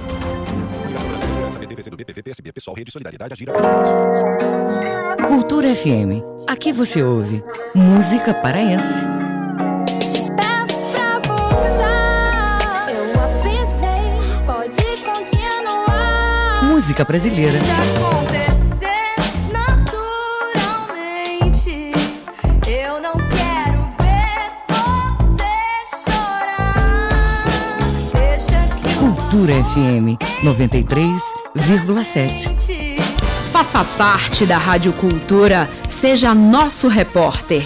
Grave seu áudio com informações da movimentação do trânsito e mande para o nosso WhatsApp 985639937. Coligação PLPP e Republicanos. O povo brasileiro deu o recado e elegeu a grande maioria de deputados e senadores que apoiam o presidente Bolsonaro. Por isso, pense bem. Se você quer um governo de paz e harmonia para o Brasil, precisamos de um presidente que trabalhe junto com os representantes que você escolheu. As eleições na Câmara e no Senado sinalizam para o Brasil que estamos no caminho da paz, da ordem e do progresso.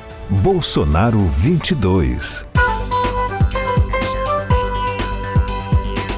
A música, o fato, a memória. Cultura vinil. A história da música em long play. Ah, os incríveis. Que outro grupo pop brasileiro, além dos Mutantes, tem nome tão adequado a seu estilo e importância? Para não falar em sua própria história, cheia de lances interessantes e rocambolescos. No princípio eram cinco rapazes que amavam os Beatles e os Rolling Stones morando em São Paulo e lá resolveram formar o The Clevers, um grupo ou melhor, um conjunto como se dizia em 1967. Ainda no mesmo ano, a melhor fase dos Incríveis. Saudade é a lembrança. Passam a se apresentar na Europa, em especial na Itália, onde o baterista Netinho namora a cantora Rita Pavone e lá partem para o Japão, emplacando um sucesso atrás do outro. Sayonara, sayonara. De volta ao Brasil, lançam um LP para os jovens que amam os Beatles e os Rolling Stones. O ano 1967. Os Incríveis, de volta no Cultura Vinil.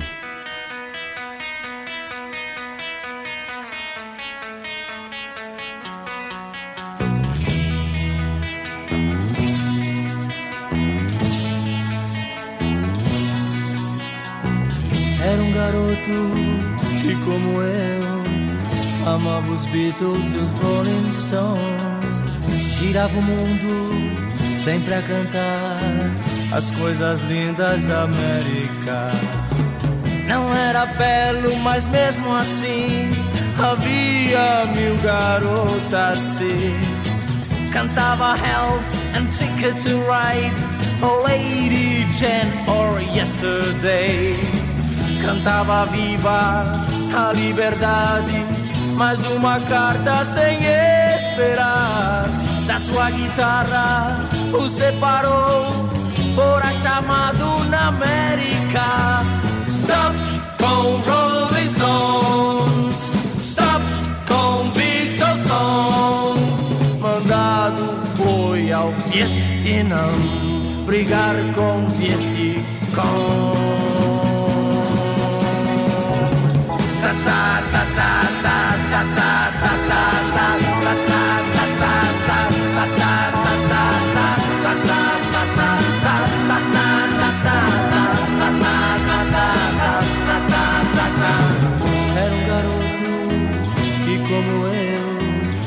amava os Beatles e os Rolling Stones.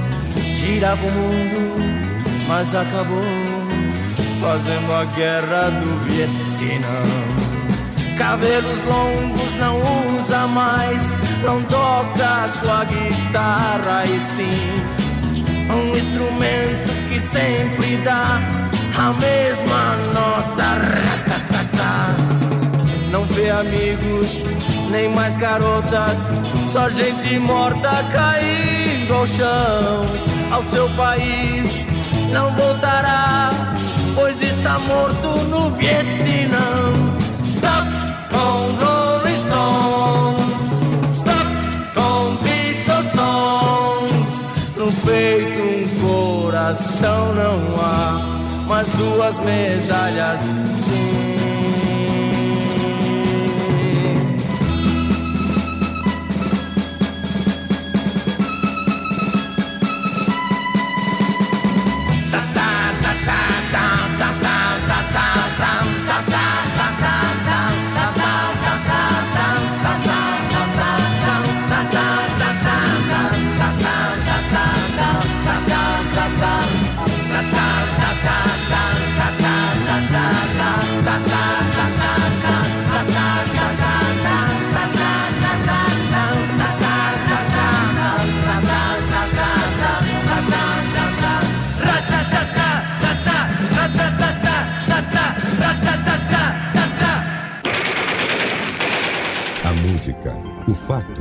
memória. Cultura Vinil. A história da música em long play. Produção e apresentação, Paulo Brasil.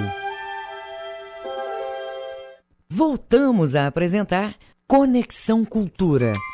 São nove horas mais oito minutos de volta aqui com o nosso Conexão Cultura desta segunda-feira. Eu não vou dizer de ressaca porque ninguém bebeu ontem.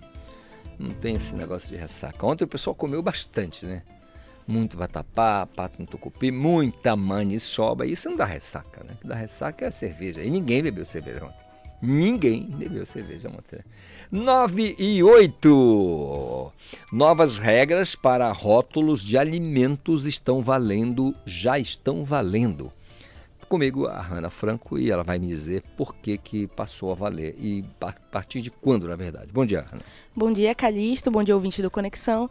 Exatamente, as mudanças determinadas pela Anvisa começaram a partir de ontem e têm como objetivo facilitar as informações nos rótulos, auxiliando o consumidor a fazer escolhas alimentares mais conscientes. A tabela de informação nutricional agora deve ser mais destacada, mas a principal mudança é a identificação na frente da embalagem com os nutrientes que são relevantes para a saúde.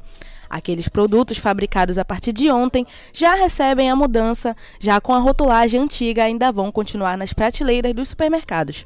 Mais informações você encontra no site do Governo Federal www.gov.com.br Anvisa. Ana Franco para o Conexão Cultura. Muito obrigado, Hanna, pela participação e as informações aqui sobre rótulos de alimentos que estão valendo a partir deste fim de semana. 9 horas mais 9 minutos, estão abertas as inscrições, as inscrições para a 15ª edição do concurso Doris Azevedo. A Isabelle Risuênio traz para a gente as informações. Estão abertas até 10 de novembro as inscrições para a 15ª edição do concurso Doris Azevedo para jovens musicistas do Instituto Estadual Carlos Gomes. Os interessados devem se inscrever em uma das cinco categorias ofertadas via formulário eletrônico disponível no site da Fundação Carlos Gomes, fcg.pa.gov.br. O concurso, que tem como objetivo valorizar os profissionais da área e os estudantes de música de Belém, vai ser realizado de 22 a 26 de novembro, com as seguintes categorias: incentivo, juvenil, técnico, avançado e única. Fazem parte de cada categoria os instrumentos de cordas, sopro madeiras, sopro metais, percussão, piano, violão, flauta doce e música de câmara. Mais informações podem ser acessadas no site da Fundação Carlos Gomes. Com supervisão da jornalista Tamires Nicolau, Isabelle Risuênio para o Conexão Cultura. Obrigado, Isabelle Resuênio, pela participação, as suas informações aqui no nosso Conexão. Ei, você pode ligar, pode mandar mensagem 985639937 nas redes sociais. É muito simples, a nossa hashtag está aí.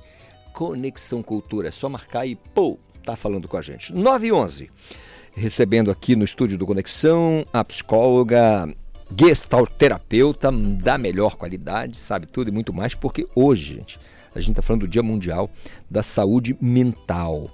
E essa data traz uma reflexão e alerta sobre os cuidados da saúde psicológica. A atenção com a saúde mental é um assunto tão importante quanto os cuidados com a saúde física. E por isso a doutora Luísa está aqui com a gente. Bom dia, doutora, tudo bem? Bom dia, Carista, tudo bom? Tranquilo Tudo, tudo, tudo em paz com você? Tranquilo. É, Esse dia é, é realmente um dia para refletir sobre.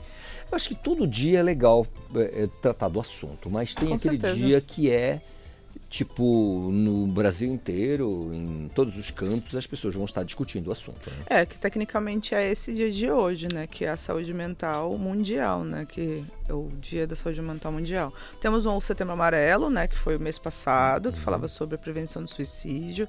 Temos o Janeiro Branco, que também fala sobre saúde mental. Mas hoje a gente fala sobre a saúde mental mundialmente, né? Que é trazer para a pro- a população em geral em estar consciente da sua própria saúde, entender como é que é as coisas, entender os processos psicológicos, as doenças, explicar para a população, né? Trazer informação. Doutora Luísa, quando é que uma pessoa, a gente pode dizer, Hum. né, do ponto de vista mais, digamos, coloquial, que uma pessoa está bem do ponto de vista da saúde mental dela? Quando é que ela está legal? Quando uma pessoa está bem na saúde mental, a gente está falando de um processo de que ela tem um entendimento de si própria, certo? Quando a pessoa tem é, autoconhecimento, posso dizer assim, né? Então, ela entende como ela funciona, entende seus processos mentais junto com o seu corpo, né? Porque a gente tem que entender que somos um ser holístico. O que que é um ser holístico? É uma pessoa que tem sua gama de, de, de, da vida muito bem estruturada, profissionalmente, biologicamente, socialmente, emocionalmente e espiritualmente falando também, né? Porque isso também entra no- no- nos critérios da vida. Então, o que que traz isso, né? Quando a pessoa alimenta todas essas áreas da vida, estou é, agregando para si mesmo, faz com que ela se sinta cada vez melhor. Então, saúde mental é alimentar com clareza, né, dentro dos seus processos psicológicos, as áreas da vida. Legal. O processo de pandemia que nós vivemos, Uhum. aliás, ainda, vivemos, ainda estamos vivendo, né? Mas tivemos a parte mais gravosa já, já passada. A senhora acha que isso, isso deixou resquícios né, é, para a questão da saúde mental das pessoas? Há muitos, muitos, muitos. Porque tem muitos- muitas, muitas sequelas físicas, né? Tipo, gente que ficou com, ficou com arritmia, a gente ficou com é, problemas de circulação e tantos outros problemas, mas mental também teve. Ah, muito. A gente só pelo fato de a gente ter ficado trancado dentro de casa durante muito tempo, né, no período do lockdown, trouxe muito estresse para a população. Aí tu pode ver até as pessoas, uma vez até conversando com um amigo, ele falou assim: "Meu Deus, eu vi pessoas na rua com um buraco na cabeça, que é tipo falha, falha na cabeça". É, que- queda de cabelo. Isso, isso. Tipo uma falhas mesmo. E isso é causado pelo estresse emocional. Pode também dar na cabeça, pode dar na sobrancelha, na barba, nos homens. Ela vai caindo o cabelo em grandes proporções. Estresse. Isso é estresse. Estresse, como eu falei, ele, se você não tiver as áreas da vida muito bem estruturadas, se você não entender como é que você funciona nas suas próprias áreas da vida, elas vão afetando tanto no corpo como na sua, na sua na, socialmente falando, né? Então, é, é corpo, mente, mente, corpo. É junto, não tem como desligar. Agora, doutora Luísa, eu- tenho um grande grilo para mim, quando a gente trata de saúde especializada, Uhum. eh, eh, eu fico pensando nos grandes bolsões de necessidade do nosso país. Hum. São muitos. Eu não gosto desse- do termo, eu sempre repito aqui, eu detesto esse, esse termo bolsão de miséria. Uhum. Os bolsões de necessidades. Porque a pessoa tem dificuldade de acessar o serviço, seja Tem. público, seja privado, privado ainda muito mais. Uhum. E, eu fico pensando, meu Deus, aquela menina que teve, né, por uma razão ou outra, engravidou com 17, aos 18 é mãe, aí está desempregada, aí teve a pandemia, e aí o relacionamento não é bom porque o pai também desapareceu. Poxa vida, como é que faz, doutora? Não, como tu falaste, é difícil o acesso, não vou negar para ti. Mas temos o Sistema Único de Saúde, né, o que, que salva bastante, e seus é, agregos, que são os CRAS da vida, é, que dão a disponibilidade de atendimento psicológico. Também temos as universidades, todas as universidades, principalmente aqui do estado do Pará, todas elas têm atendimento psicológico é, de uma- um baixo custo, às vezes de graça. Na UFPA, por exemplo, tem atendimento psicológico, ele é de graça, precisa só entrar na fila e você é bem, muito bem atendido, inclusive. Legal. Eu quero só fazer uma ressalva aqui. Eu falei da menina, mas tem um menino também. Uhum. Aquele garoto que fez 17, 18 anos, aí ele fez um estágio lá atrás, foi um aprendiz, ganhava o dinheirinho dele, de repente veio um pá, se abateu sobre o universo, uma crise danada, ele ficou sem nada. aí ele se vê no mundo, poxa, sem comprar o tênis, precisando ir naquela encon, naquele encontro, e aí ele fica entra em parafusos. E aí, de repente, ele precisa desse apoio. Né, de, de conversar com alguém, isso está englobado aí a saúde mental Ah, dele. com certeza está englobado na saúde mental. Porque como tu falaste agora, se a gente olhar no espectro que a gente estava falando há pouco tempo, foi é, é por conta de um fator, tipo, ele se sentiu mal com alguma coisa, foi influenciando na vida dele. Financeiro, é, as relações dele. Então, tipo assim, isso tudo agrega, né? Se você não cuidar necessariamente da sua saúde mental, se você não dar atenção à sua saúde mental, se você não se conhecer, como é que você vai elaborar as suas questões diárias com mais facilidade? Então, assim, você vai fazendo com que é, você passe pelas questões da vida com mais tranquilidade. Entendeu? Não é que, ai meu Deus, agora a partir de hoje, depois que eu tô fazendo psicologia, tô fazendo tratamento, eu não vou ter mais problema. Tu vai, mas tu vai saber lidar muito melhor. Eu posso imaginar. Eu falei aqui de coisas físicas, né? Sim. assim, a garota, a menina, o menino, coisa e tal, eu me referi. Mas tem alguns avisos mentais para a questão da saúde mental? Tem, Que às tem. vezes as pessoas ignoram. Muitos, muitos. A gente fala dos alertas, né? O que o corpo dá. As pessoas falam muito sobre ansiedade. E eu digo até para os meus, meus clientes, sabe? Eu falei assim: utilize a ansiedade a seu favor. Utilize ela como um alerta. Porque é, o que, que é nada mais do que ansiedade? É como se tivesse dado um pico muito alto de adrenalina no corpo, do tipo assim. Calma, você está entrando em perigo. Aí falam, meu Deus, mas não está acontecendo nada. Mas dentro de ti teve alguma coisa que você não quis lidar, que você não conseguiu lidar algum tempo atrás, ou que você deixou para lá, que o teu corpo necessita que você saiba lidar de novo com aquilo. Então ele te dá um alerta do tipo assim, olha, isso aqui não tá legal. Olha, isso aqui é um gatilho. Olha, isso aqui vai não não não, não vai para frente. É, dá uma ligada ou tipo assim, não vai para esse lugar. Tipo, o corpo nos alerta. Então assim, utilize é, como como um alerta à ansiedade, entendeu? Por Ce- exemplo. Cenário, assim, Hum. eh, no, no Brasil. Vou falar de Brasil, né? É. Mas na Amazônia, especialmente no Pará, assim, com relação à saúde mental.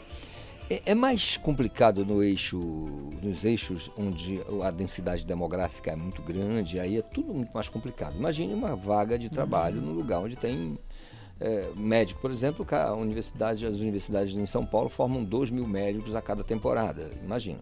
Uhum. Aqui nós temos outra realidade, bem menos, claro, e somos uma região gigantesca. Uhum. Né? E alguma região do país que você destaca em que isso é mais gravoso, a questão da saúde mental? É, infelizmente, a gente tem que concordar que nos interiores de qualquer estado é muito mais agravante os, critérios de saúde mental, por não ter, como tu falaste, não tem o assistencialismo de tipo uma grande demanda de profissionais é, entrando na profissão. Aqui no estado do Pará, eu diria que o maior núcleo né, de profissionais que estão se, se graduando hoje em dia é em Belém. Só que a galera, eu sendo bem sincera contigo, não espalha pro resto do estado. Entendeu? Concentra Ficam con- muito. concentra na capital. Aí inflama o sistema daqui.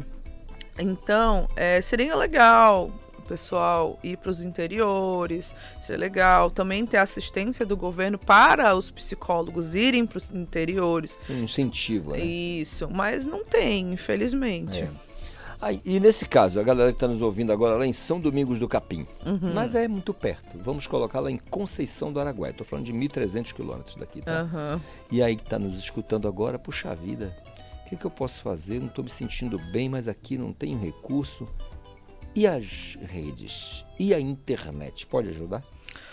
Depende do que tu tá procurando, porque tem muita gente que anda procurando os seus próprios sintomas na internet. E isso, isso bagunça muito, porque dependendo de cada, de cada doença, de cada transtorno mental, você se identifica com uma facilidade muito grande, entendeu? Mas a pessoa que está lá no interior, ela pode fazer um atendimento online utilizando o próprio celular, entendeu? Então, dentro do, como eu te falei, dentro das faculdades, é, aqui no estado do Pará, tem atendimento online, que pode ser de baixo custo, tem atendimento de gratuito, que, que, que é muito bem atendido, inclusive, que eu falei na UFPA. E aí a pessoa pode entrar em contato. Mas independente disso, é, a pessoa que não tem esse acesso pode procurar é, conversar mais sobre os seus sentimentos, eu diria isso, falar como se sente perante as coisas, como reage perante as coisas, eu acho isso bem legal. É, conversar com as pessoas à sua volta, para poder ter um diálogo saudável, tanto com os familiares quanto os amigos, para falar sobre como você pode estar reagindo a alguma coisa. né? Independentemente de gatilhos, de, de- de- de sintomas, é, de avisos do Uhum. corpo, da mente, existe um- um- uma orientação linear para a rotina de busca de um profissional psicólogo? Como assim? Eu posso, por exemplo, o dentista eu vou a cada seis meses. Ah, sim. Tendo ou não, vai encontrar ali uma coisinha, um tártaro, Sim. um negocinho, vai ter. No caso do psicólogo, existe uma regra, uma rotina, tipo, não, ah, não tem regra. É, depende muito de, de, cada, de, cada, de cada cliente, né? Eu falo cliente, tem, tem colega que fala paciente, mas eu falo cliente. É, de- dependendo de cada cliente, tem situações que a gente são pontuais, né? Ah, eu vou lá resolver um término de relação, ah, eu vou resolver é, um divórcio ou uma separação, é, ah, eu vou resolver algum um, um espectro mais é, é, consensual ali de, de estado é, mental. Então, assim, mas tem gente que tá o tempo todo trabalhando a seu próprio autoconhecimento. Então, tipo, eu tenho, por exemplo, clientes que eu tenho sete anos de profissão, eu tenho clientes há sete anos. Tem gente que é contínuo e quer trabalhar continuamente os seus processos psicológicos, os seus processos de autoconhecimento. Porque autoconhecimento não é, ah, pronto, fazendo, eu tô fazendo terapia e agora eu me conheço profundamente. Não, não, tu vai se conhecendo com o tempo. Porque cada dia que passa, a gente é uma pessoa diferente. Porque a gente vai conhecendo coisas, vai lidando com as outras coisas. Então, é. é independe, não adianta. Independe de cada um. Neste 10 de outubro, Dia Internacional, Dia Mundial de Conscientização para a questão da saúde mental, eh, as pessoas precisam atentar para isso e ao e buscar o profissional o psicólogo, né? Buscar um profissional de psicólogo, olhar mais para dentro de si, entender os seus processos mentais perante as coisas, é, deixar as emoções fluírem, não segurar emoções. Isso é muito importante. Vai cada vez mais é, fazendo com que você se sinta melhor perante as coisas que estão acontecendo à sua volta. Show de bola. Doutora Luísa, muito obrigado pela agradeço, vinda aqui, Calixto. pela eh, disponibilidade de estar nessa segunda-feira, pós-Sírio, batendo esse papo aqui com a gente. Sempre muito agradável, isso é de uma simpatia incrível e por isso a gente agradece, tá bom? Obrigada, eu que agradeço. Restante de segunda-feira produtivo pra gente. Obrigada. tchau, salve, tchau. salve. Atento, meu caro Arley Monteiro, anote aí pra você, 9 horas mais 25 minutos. Tem a minha colega Joana Mello, que não brinca em serviço, traz pra gente os destaques do Sem Censura Pará, programa da TV Cultura 2.1, que eu sei que você se ligou, Joana, me conte. Olá, muito bom dia, ouvinte ligado no Conexão Cultura. O Sem Censura Pará de hoje é especial, todo em homenagem ao Círio de Nazaré. Vamos reprisar o espetáculo Um Canto de Maria, com diversos convidados. O Sem Censura Pará está imperdível. Começa logo mais, a partir das duas horas da tarde. A apresentação é de Vanessa Vasconcelos. Acompanhe a gente também pela TV e Portal Cultura. Conexão Cultura na 93,7. 9 e 26 e você pode ficar à vontade para participar do nosso Conexão Cultura. 985639937 é o nosso WhatsApp e nas redes você tem a nossa hashtag Conexão Cultura. Ficou aí, né? A dica da nossa colega Joana Mello para o Sem Censura Pará, às duas da tarde, ao vivo. E você não vai perder, porque eu sei que você se liga na TV Cultura. Como é que foi o teu Sírio, hein? Como é que foi a movimentação na tua casa? Os colegas, os vizinhos, os convidados de outros municípios, até de outros estados. Tem gente que recebe pessoas de outros países até nesse período do Sírio, porque é muita gente a fim de acompanhar essa programação que na verdade continua, né? É quadra Nazarena. Tem gente que pensa que é só sábado e domingo, né? Com a trasladação depois do Sírio. Não, não, não, não, não. Tem muita coisa para rolar. São 13 procissões né, que você pode é, acompanhar durante toda a programação do Sírio é muito legal. A gente aproveita para desejar a você, esse nesse período de quadra Nazarena, muita paz no teu coração, né? muita hum, empatia, você possa conversar mais com teu vizinho, com os teus amigos. Né? Falamos aqui, acabamos de falar aqui com a doutora Luísa sobre saúde mental. Pois é, esse é um período bacana que a gente pode parar para refletir um pouquinho sobre a vida e sobre os nossos relacionamentos. Afinal de contas, essa coisa da religiosidade, né, aflora para a gente isso- tudo isso. Então a gente pode também trazer esse para esse momento da discussão. 9h27 agora. Esporte. Ivo Amaral, teve Maniçoba? Maniçoba, Passo do Tucupi, longa caminhada, porque ontem eu saí até aí a Avenida Nazaré, aqui de casa, e não, não tinha táxi, não ia me levar carro, mas enfim, tudo faz parte, né? Junto dos trovesseiros do Ciro, pô, essa minha caminhada foi uma delícia, né? Quase não cansei. Mas ma- é isso, é, é uma festa linda, todo mundo está falando, é divulgada para o mundo inteiro. E a gente sabe que a gente tem orgulho de ser do Pará quando vê uma manifestação tão grandiosa quanto o Sírio, não é, Carlinhos? Tão importante, né? Que é muito legal. Ô Ivo, é, você ficou. assim, Você que está acompanhando aí as retas de de já praticamente finais aí do, do- dos, da- das competições nacionais também?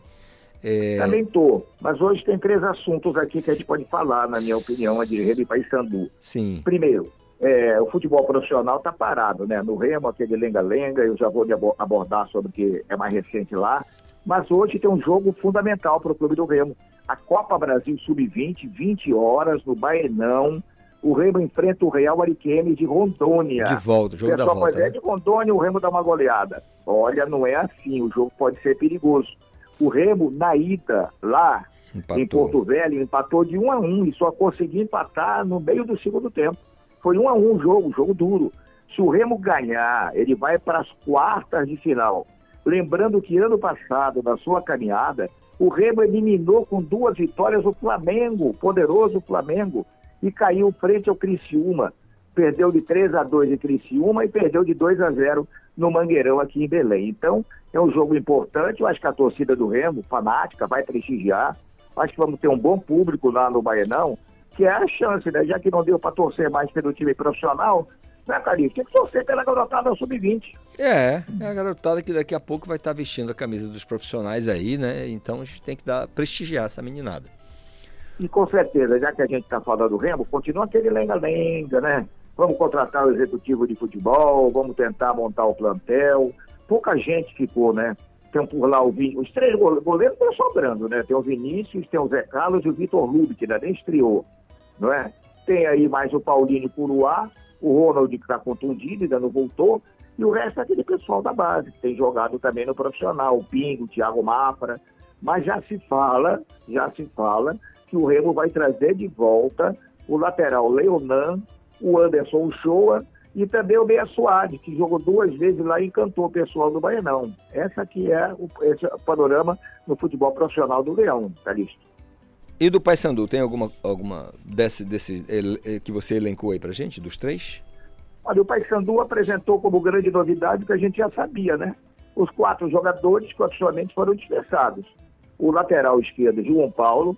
João Paulo teve um início razoável no Paysandu, mas quando chegou o Patrick Bray da Itália, veio do Triestina, Patrick Bray tomou conta do recado. O João Paulo ficou relegado praticamente, quase não voltou a jogar. O Meia Serginho foi o contrário, ele também teve uma, uma estreia excelente, todo mundo, esse é o cara, e de repente ele foi caindo, foi caindo, e vai ser mandado embora, embora tinha, no meu modo de ver, outros piores que ele lá pelo elenco. E quanto às duas dispensas mais do que esperadas, né? Pipico já foi embora até de Belém, né? E o Marcelo Toscano, se envolveu em problemas pessoais, ele pediu para ir embora, mas se não pedisse, fatalmente também seria dispensado. Não vão fazer os quatro a menor falta ao Paysandu. Essa frase é maravilhosa. Não vai fazer a menor falta. Mas não vão mesmo, não vão mesmo. Ah, já que você está pedindo também para falar do Paysandu, lembrando que dia 7 de setembro, 7 de dezembro, perdão, é a eleição presidencial. E devemos ter realmente os três candidatos, o Maurício Ettinger, que é o atual presidente, o vice, que seria a situação, mas parece que oposição, que é o Felipe Fernandes, e o ex-basquetebolista muito famoso aí da- no, seu tempo, no seu tempo, uma família tradicional do Paysandu, que é o Sérgio Solano, não é? Não adianta pedir pesquisa para o IPEC e Datafolha que a gente não vai acertar a previsão. Mas, eu não sei, dizem os entendidos... Opa, caiu? Tô te ouvindo, tô te ouvindo, Ivo. É, eu tô entra- entrou uma música agora no meu ouvido aqui, mas eu vou continuar falando. Pode falar, pode falar. ser que seja agora, agora, entrou uma música aqui.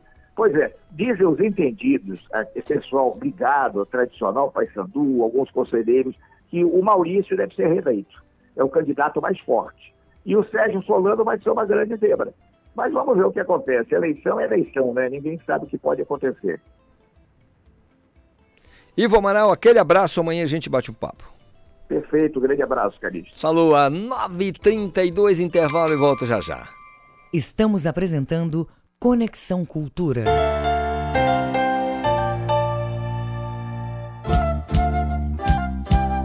ZYD 233, 93,7 MHz. Rádio Cultura FM, uma emissora da Rede Cultura de Comunicação. Fundação Paraense de Rádio Difusão, Rua dos Pariquis, 3318. Base operacional, Avenida Almirante Barroso, 735. Belém, Pará, Amazônia, Brasil. Obrigação PLPP e Republicanos. Você do Nordeste, eu quero agradecer todo o seu apoio por ocasião das eleições. Vocês me deram mais votos agora, nesse último dia 2 de outubro, do que no primeiro turno de 2018. O Nordeste é uma região fantástica, de um povo amigo, alegre e acolhedor. E eu tenho certeza que vocês agora dobrarão a votação que eu tive no primeiro turno. Um abraço, meu Nordeste. Tamo juntos, o Brasil é nosso. Bolsonaro presidente. Cultura FM. Aqui você ouve música paraense. Mas quando é que tu vai me levar lá pra Cotijupa? Música brasileira.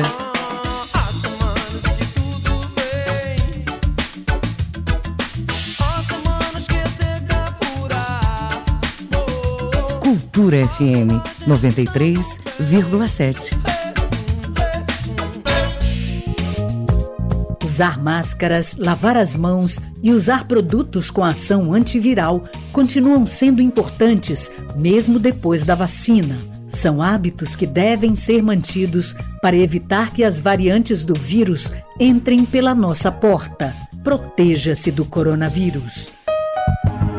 Cuidar da sua saúde é proteger a todos. Cultura, rede de comunicação. Essa história aconteceu lá bem longe de Piçó, numa cidade ribeirinha enfiada na floresta, lá para as bandas do Amazonas, quase quase em Marajó. Bem de noite, numa festa, a moçada ia chegando, dando riso, gargalhada, animada para dançar. Iam caindo no batuque, caprichando um carimbó. As meninas passeando, os rapazes sapeando, os pazinhos se formando.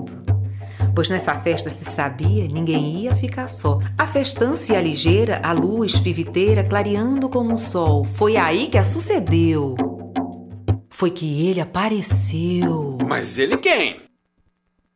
E aí, você quer conhecer o final dessa história? Então fique ligado no Abra Cadabra às nove da manhã neste domingo. Bolsonaro é mentiroso. A economia está bombando. Bolsonaro é incompetente. Eu não crio emprego. Bolsonaro é violento. Eu quero todo mundo armado. Vagabunda! É você, uma idiota! Bolsonaro é desumano. Vai comprar vacina, só falando aqui na casa da tua mãe. Bolsonaro é corrupto. Sua família comprou 51 imóveis com dinheiro vivo. O Brasil não aguenta mais Bolsonaro. Coligação Brasil da Esperança, PT, PCdoB, PV, PSB, PSOL, Rede Solidariedade, Agir, Avante, Próximo. Voltamos a apresentar Conexão Cultura. Verdade, 9 horas mais 36 minutos, de volta aqui com o nosso Conexão Cultura desta segunda-feira, dia 10 do mês de outubro, dia de conscientização com relação à saúde mental. Dia importante para a gente refletir sobre isso, né? Olha, o Detran tem informações aí para o nosso ouvinte sobre o funcionamento, já que há um ponto facultativo. A Hanna Franco está comigo e vai contar tudo. Hanna. Pois é, Calixto, o Detran informa que o expediente no órgão é facultado no dia de hoje, devido ao decreto publicado no Diário Oficial do Estado na última sexta-feira. Os exames teóricos e práticos que foram agendados para a sede da autarquia e no ginásio municipal de Ananindeua estão sendo realizados normalmente. Já nos demais municípios, os exames vão ser reagendados para nova data. Rana Franco para Conexão Cultura. Muito obrigado, Hanna, pela participação, as informações aqui sobre esse dia né, e o funcionamento no Detran. São 9h37.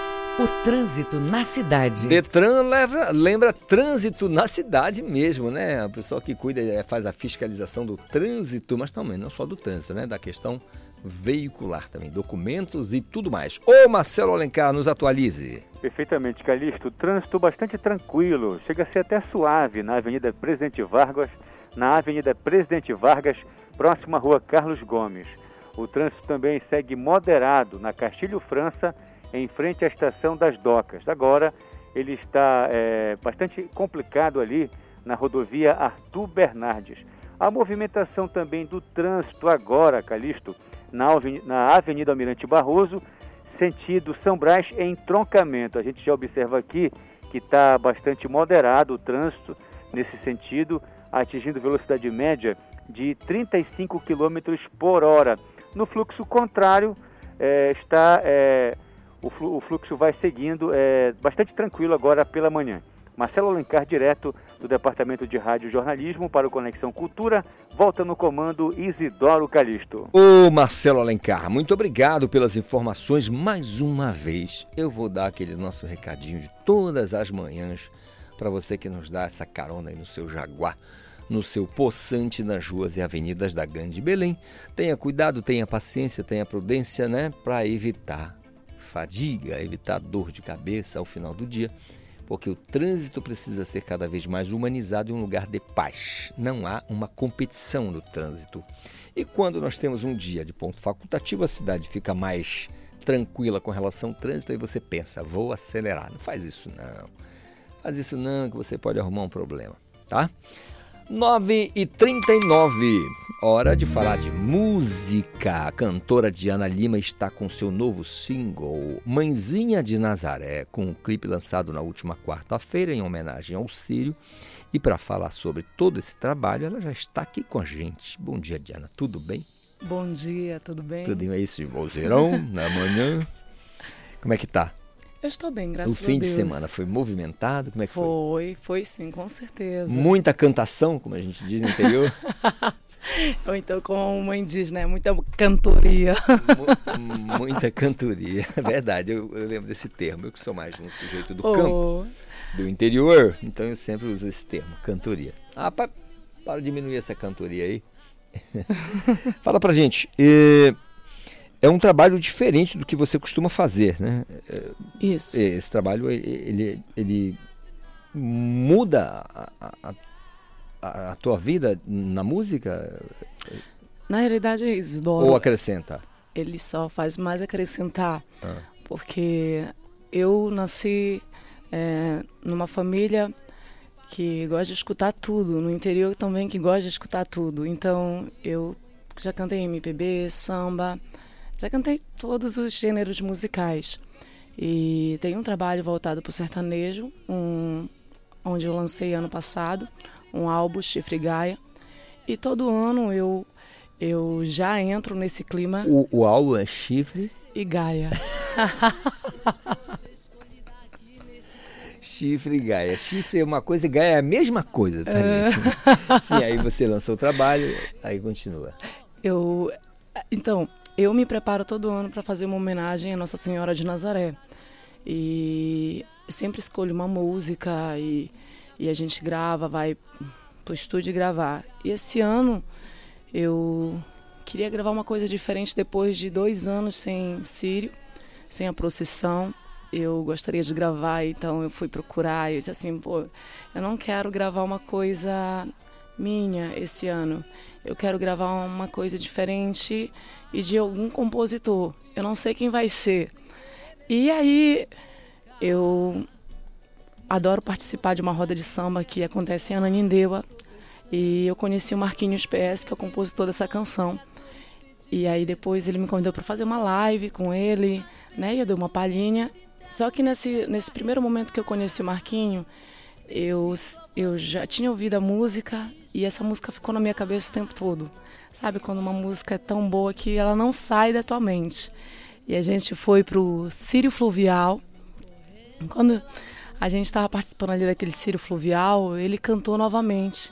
E eu fui pro YouTube, pesquisei, pesquisei, pesquisei nada dessa música que ele tinha cantado. Eu não sabia que era dele. e aí eu fiquei ali, disse assim, essa música é muito boa. Eu tenho que procurar o compositor dessa canção. E eu estava assim na Baía do Guajará, ali na parte de, de cima do, do, do, barco, né? E quando ele começou a cantar novamente a Mãezinha de Nazaré.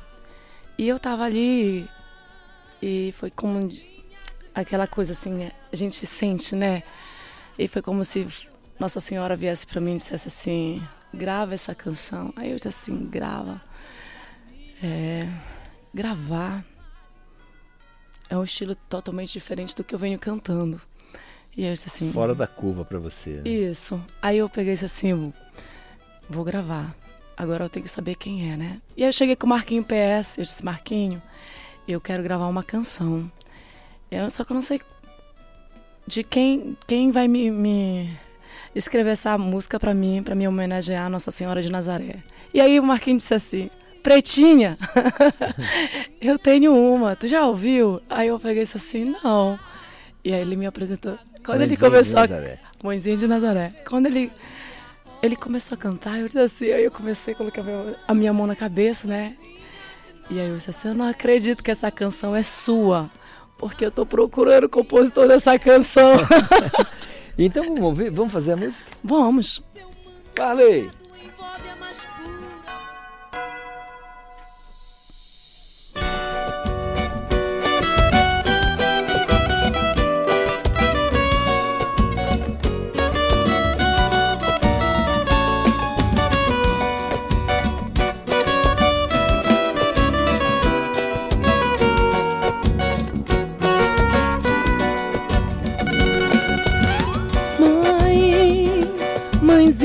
De Nazaré, a luz do meu dia, razão da minha fé. Ave Maria, ó oh mãe, mãe, mãezinha de Nazaré, a luz do meu dia, razão da minha fé. Ave Maria. Seu manto sagrado envolve a mais pura bondade de quem só existe para trazer ao mundo a verdade. Sua bênção, mãezinha querida, eu venho te pedir. Me mostra o caminho na vida em que devo seguir. Bendita sois vós entre todas as mulheres. Bendito é o fruto divino que alguém concebeu. Pois foste escolhida aqui neste plano entre tantas Para dedicar da sua vida em nome de Deus. Ó oh, mãe, mãe, mãezinha de Nazaré Luz do meu dia, razão da minha fé. Ave Maria, ó oh, mãe, mãe, mãezinha de Nazaré Luz meu dia, razão da minha fé, Ave Maria. Tal qual a criança ativa querendo brincar, vivemos mesmo sem querer nesse mundo a pecar. Mas tua bondade materna nos dá proteção intervindo por nós pecadores pedindo perdão. Às vezes num conflito interno me pego a rezar, pedindo a voz que consiga outra vez me ajudar. Quem roga por ela se envolve na mais pura luz. Mostrando um caminho correto, ela me conduz. Oh, mãe, mãe, mãezinha de Nazaré, luz do meu dia razão da minha fé. Ave Maria, ó oh mãe.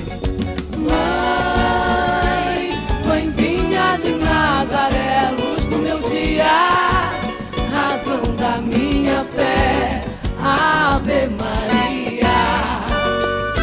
Mãe, mãezinha de Nazaré, luz do meu dia, razão da minha fé.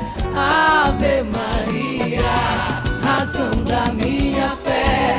Ave Maria, razão da minha fé.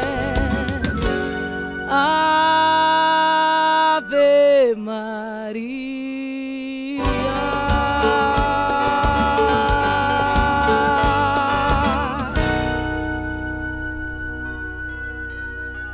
Show de bola. Diana, você nasceu em que município? Eu nasci aqui em Belém do Pará. É aqui na capital, que bairro? Ah, eu nasci aqui na Santa Casa. Foi? Foi. Mas morava em que bairro, assim, a família? Eu morava, eu, É, minha foi- família, ela mora em Irituia. Irituia. No quilômetro 14, na Vila São Francisco. Uhum. Os meus avós são de lá, fui criada pelos meus avós. A minha mãe também mora lá. Ah, Na realidade, minha família está localizada em Irituia, Irituia, mesmo. né? Isso. Tem uma tem uma música do Diogão lá de Capitão Poço que trata de Irituia. Tem uma, uma homenagem que ele faz a Irituia. E ele se refere a, amigo. e ele se refere às moças, ele se refere às moças bonitas como você. Diogo, grande cantor. Eu amo a voz dele. é. Eu chamo ele de rei. Ele fez uma, uma rima, uma canção dos anos. Você não tinha nascido ainda. É, dos anos 90, final dos anos 90, já segunda metade dos anos 90. Uhum. É o Diogo, grande Diogo, Terra da Laranja. Isso, Capitão. Ca- A, a cidade do velho João Moura, né? Uhum. Que é, salvo melhor juízo, o pai do Diogo, que é um grande artista.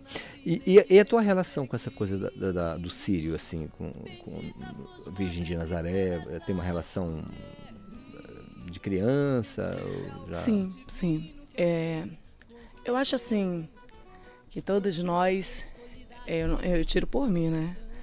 Eu fui criada pelos meus avós e minha mãe, que eu chamo de mãe, Teresa e seu Domingos.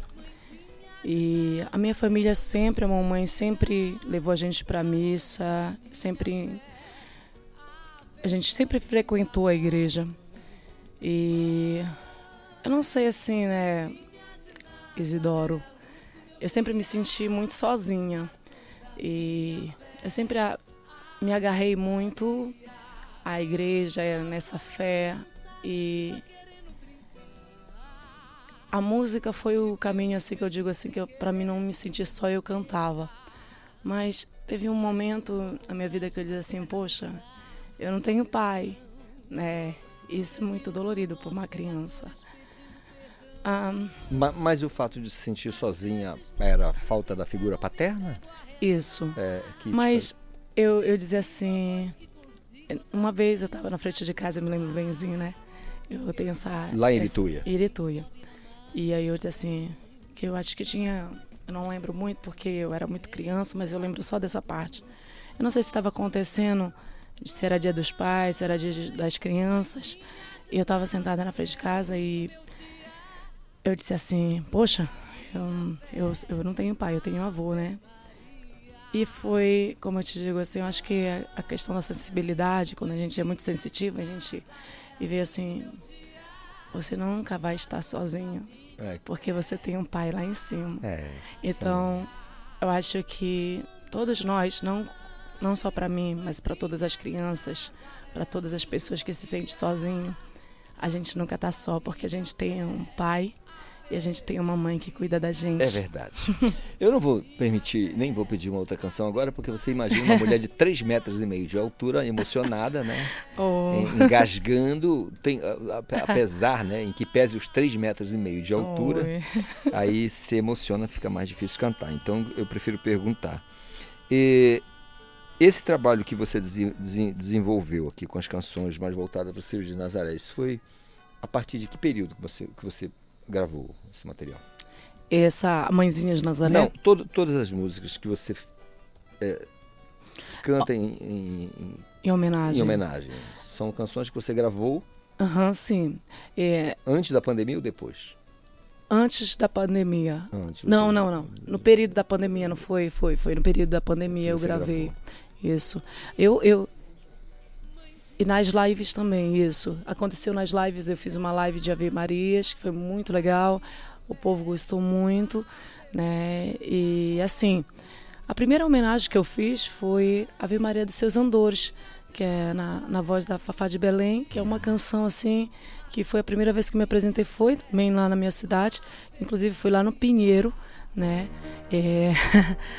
e essa música foi bem engraçado porque eu estava começando a entrar na música, né? E eu tinha sido convidada para fazer uma homenagem e aí eu peguei essa canção e fui cantar e tal num dia que eu tinha, tinha me apresentado nesse dia para fazer homenagem para Nossa Senhora da Boa Viagem, que é a que é a paróquia da nossa lá do quilômetro 14 é Nossa Senhora da Boa Viagem disseram assim, é a Fafá de Belém que tá.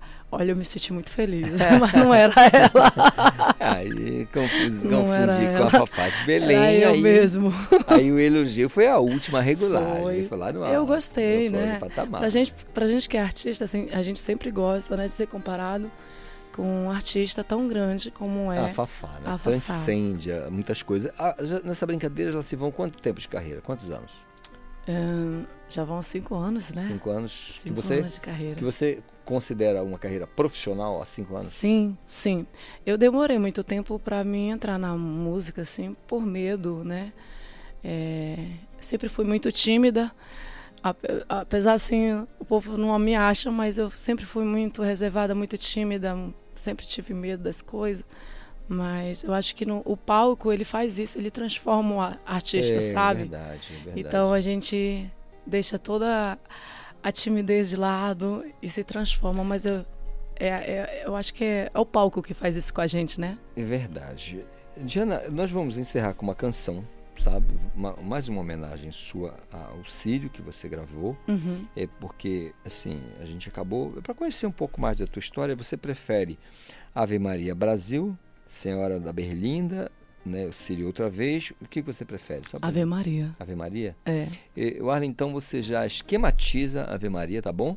porque a Diana vai dizer para a gente como é que faz para encontrá-la nas redes sociais, nas plataformas, o teu trabalho, como é que o ouvinte aqui do Conexão faz para ter acesso a tudo que você faz. Bom, eu estou no Instagram, cantora Diana Lima, quem quiser o, me é achar. Com D, um DH, né? Tem, DH. DH. Isso. Escreve cantora DH e já vai me encontrar lá no Instagram. No Facebook a mesma coisa, no YouTube, Diana Lima com DH. A gente tem nossos EP, e inclusive amanhã estará disponível um álbum com todas as músicas do Sírio. São 15 canções, é, acho que é 15, 15, 15 canções do nosso álbum. É, então tem Lírio Mimoso, tem muita canção, é, canções lá para você escutar. E Talvez você goste ou não, não sei. É ah, você que vai me dizer. Vou gostar com toda certeza.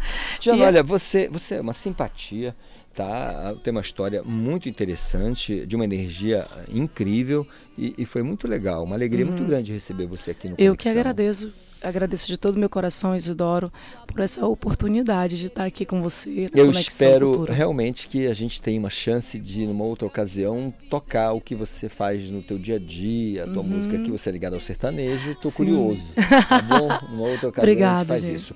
Por, eh, por hora e, e ademais, agradecer a você, meu ouvinte querido do Conexão Cultura, que de segunda a sexta me faz essa companhia espetacular, né? Um luxo para mim poder me comunicar com você. Tenho certeza absoluta que na terça-feira cedinho a gente, se a gente bate um papo com muita saúde, paz e uma vontade incrível de ser feliz. Diana Lima, encerrando para a gente o nosso Conexão. Muito obrigado, Diana. Um ótimo dia para todos nós. Obrigado.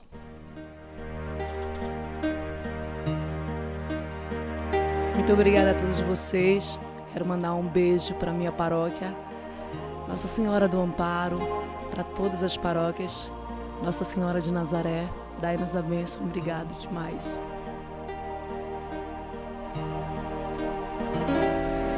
Ave Maria, nos seus andores, rogai por nós,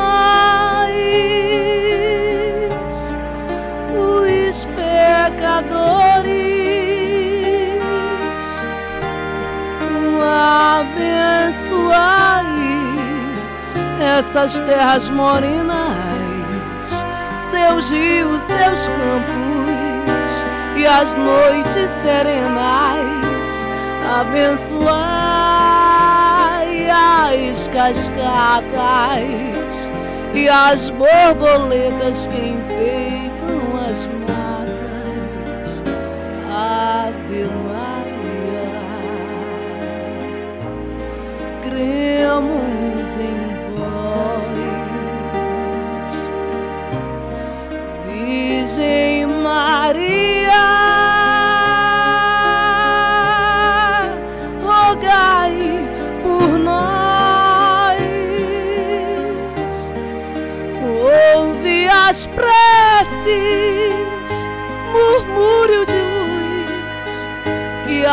céus acenem a voz, Virgem Maria, rogai por nós.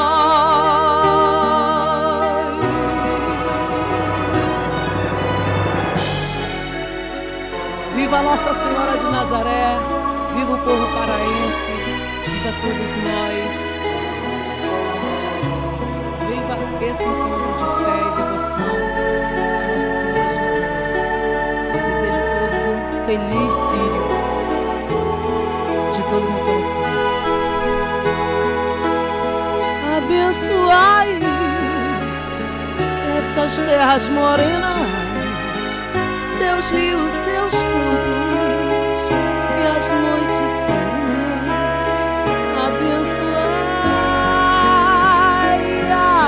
as cascatas e as borboletas que enfeitam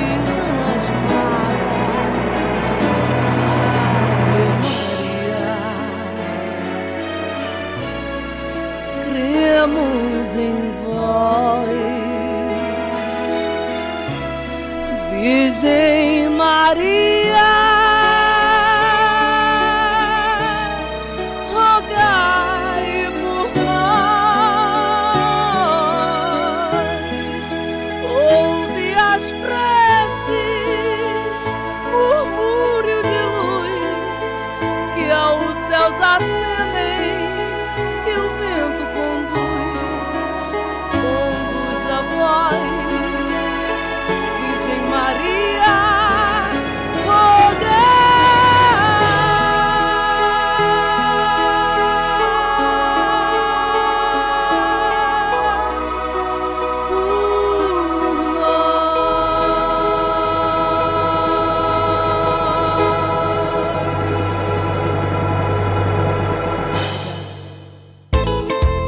Conexão Cultura, uma realização da Central Cultura de Produção.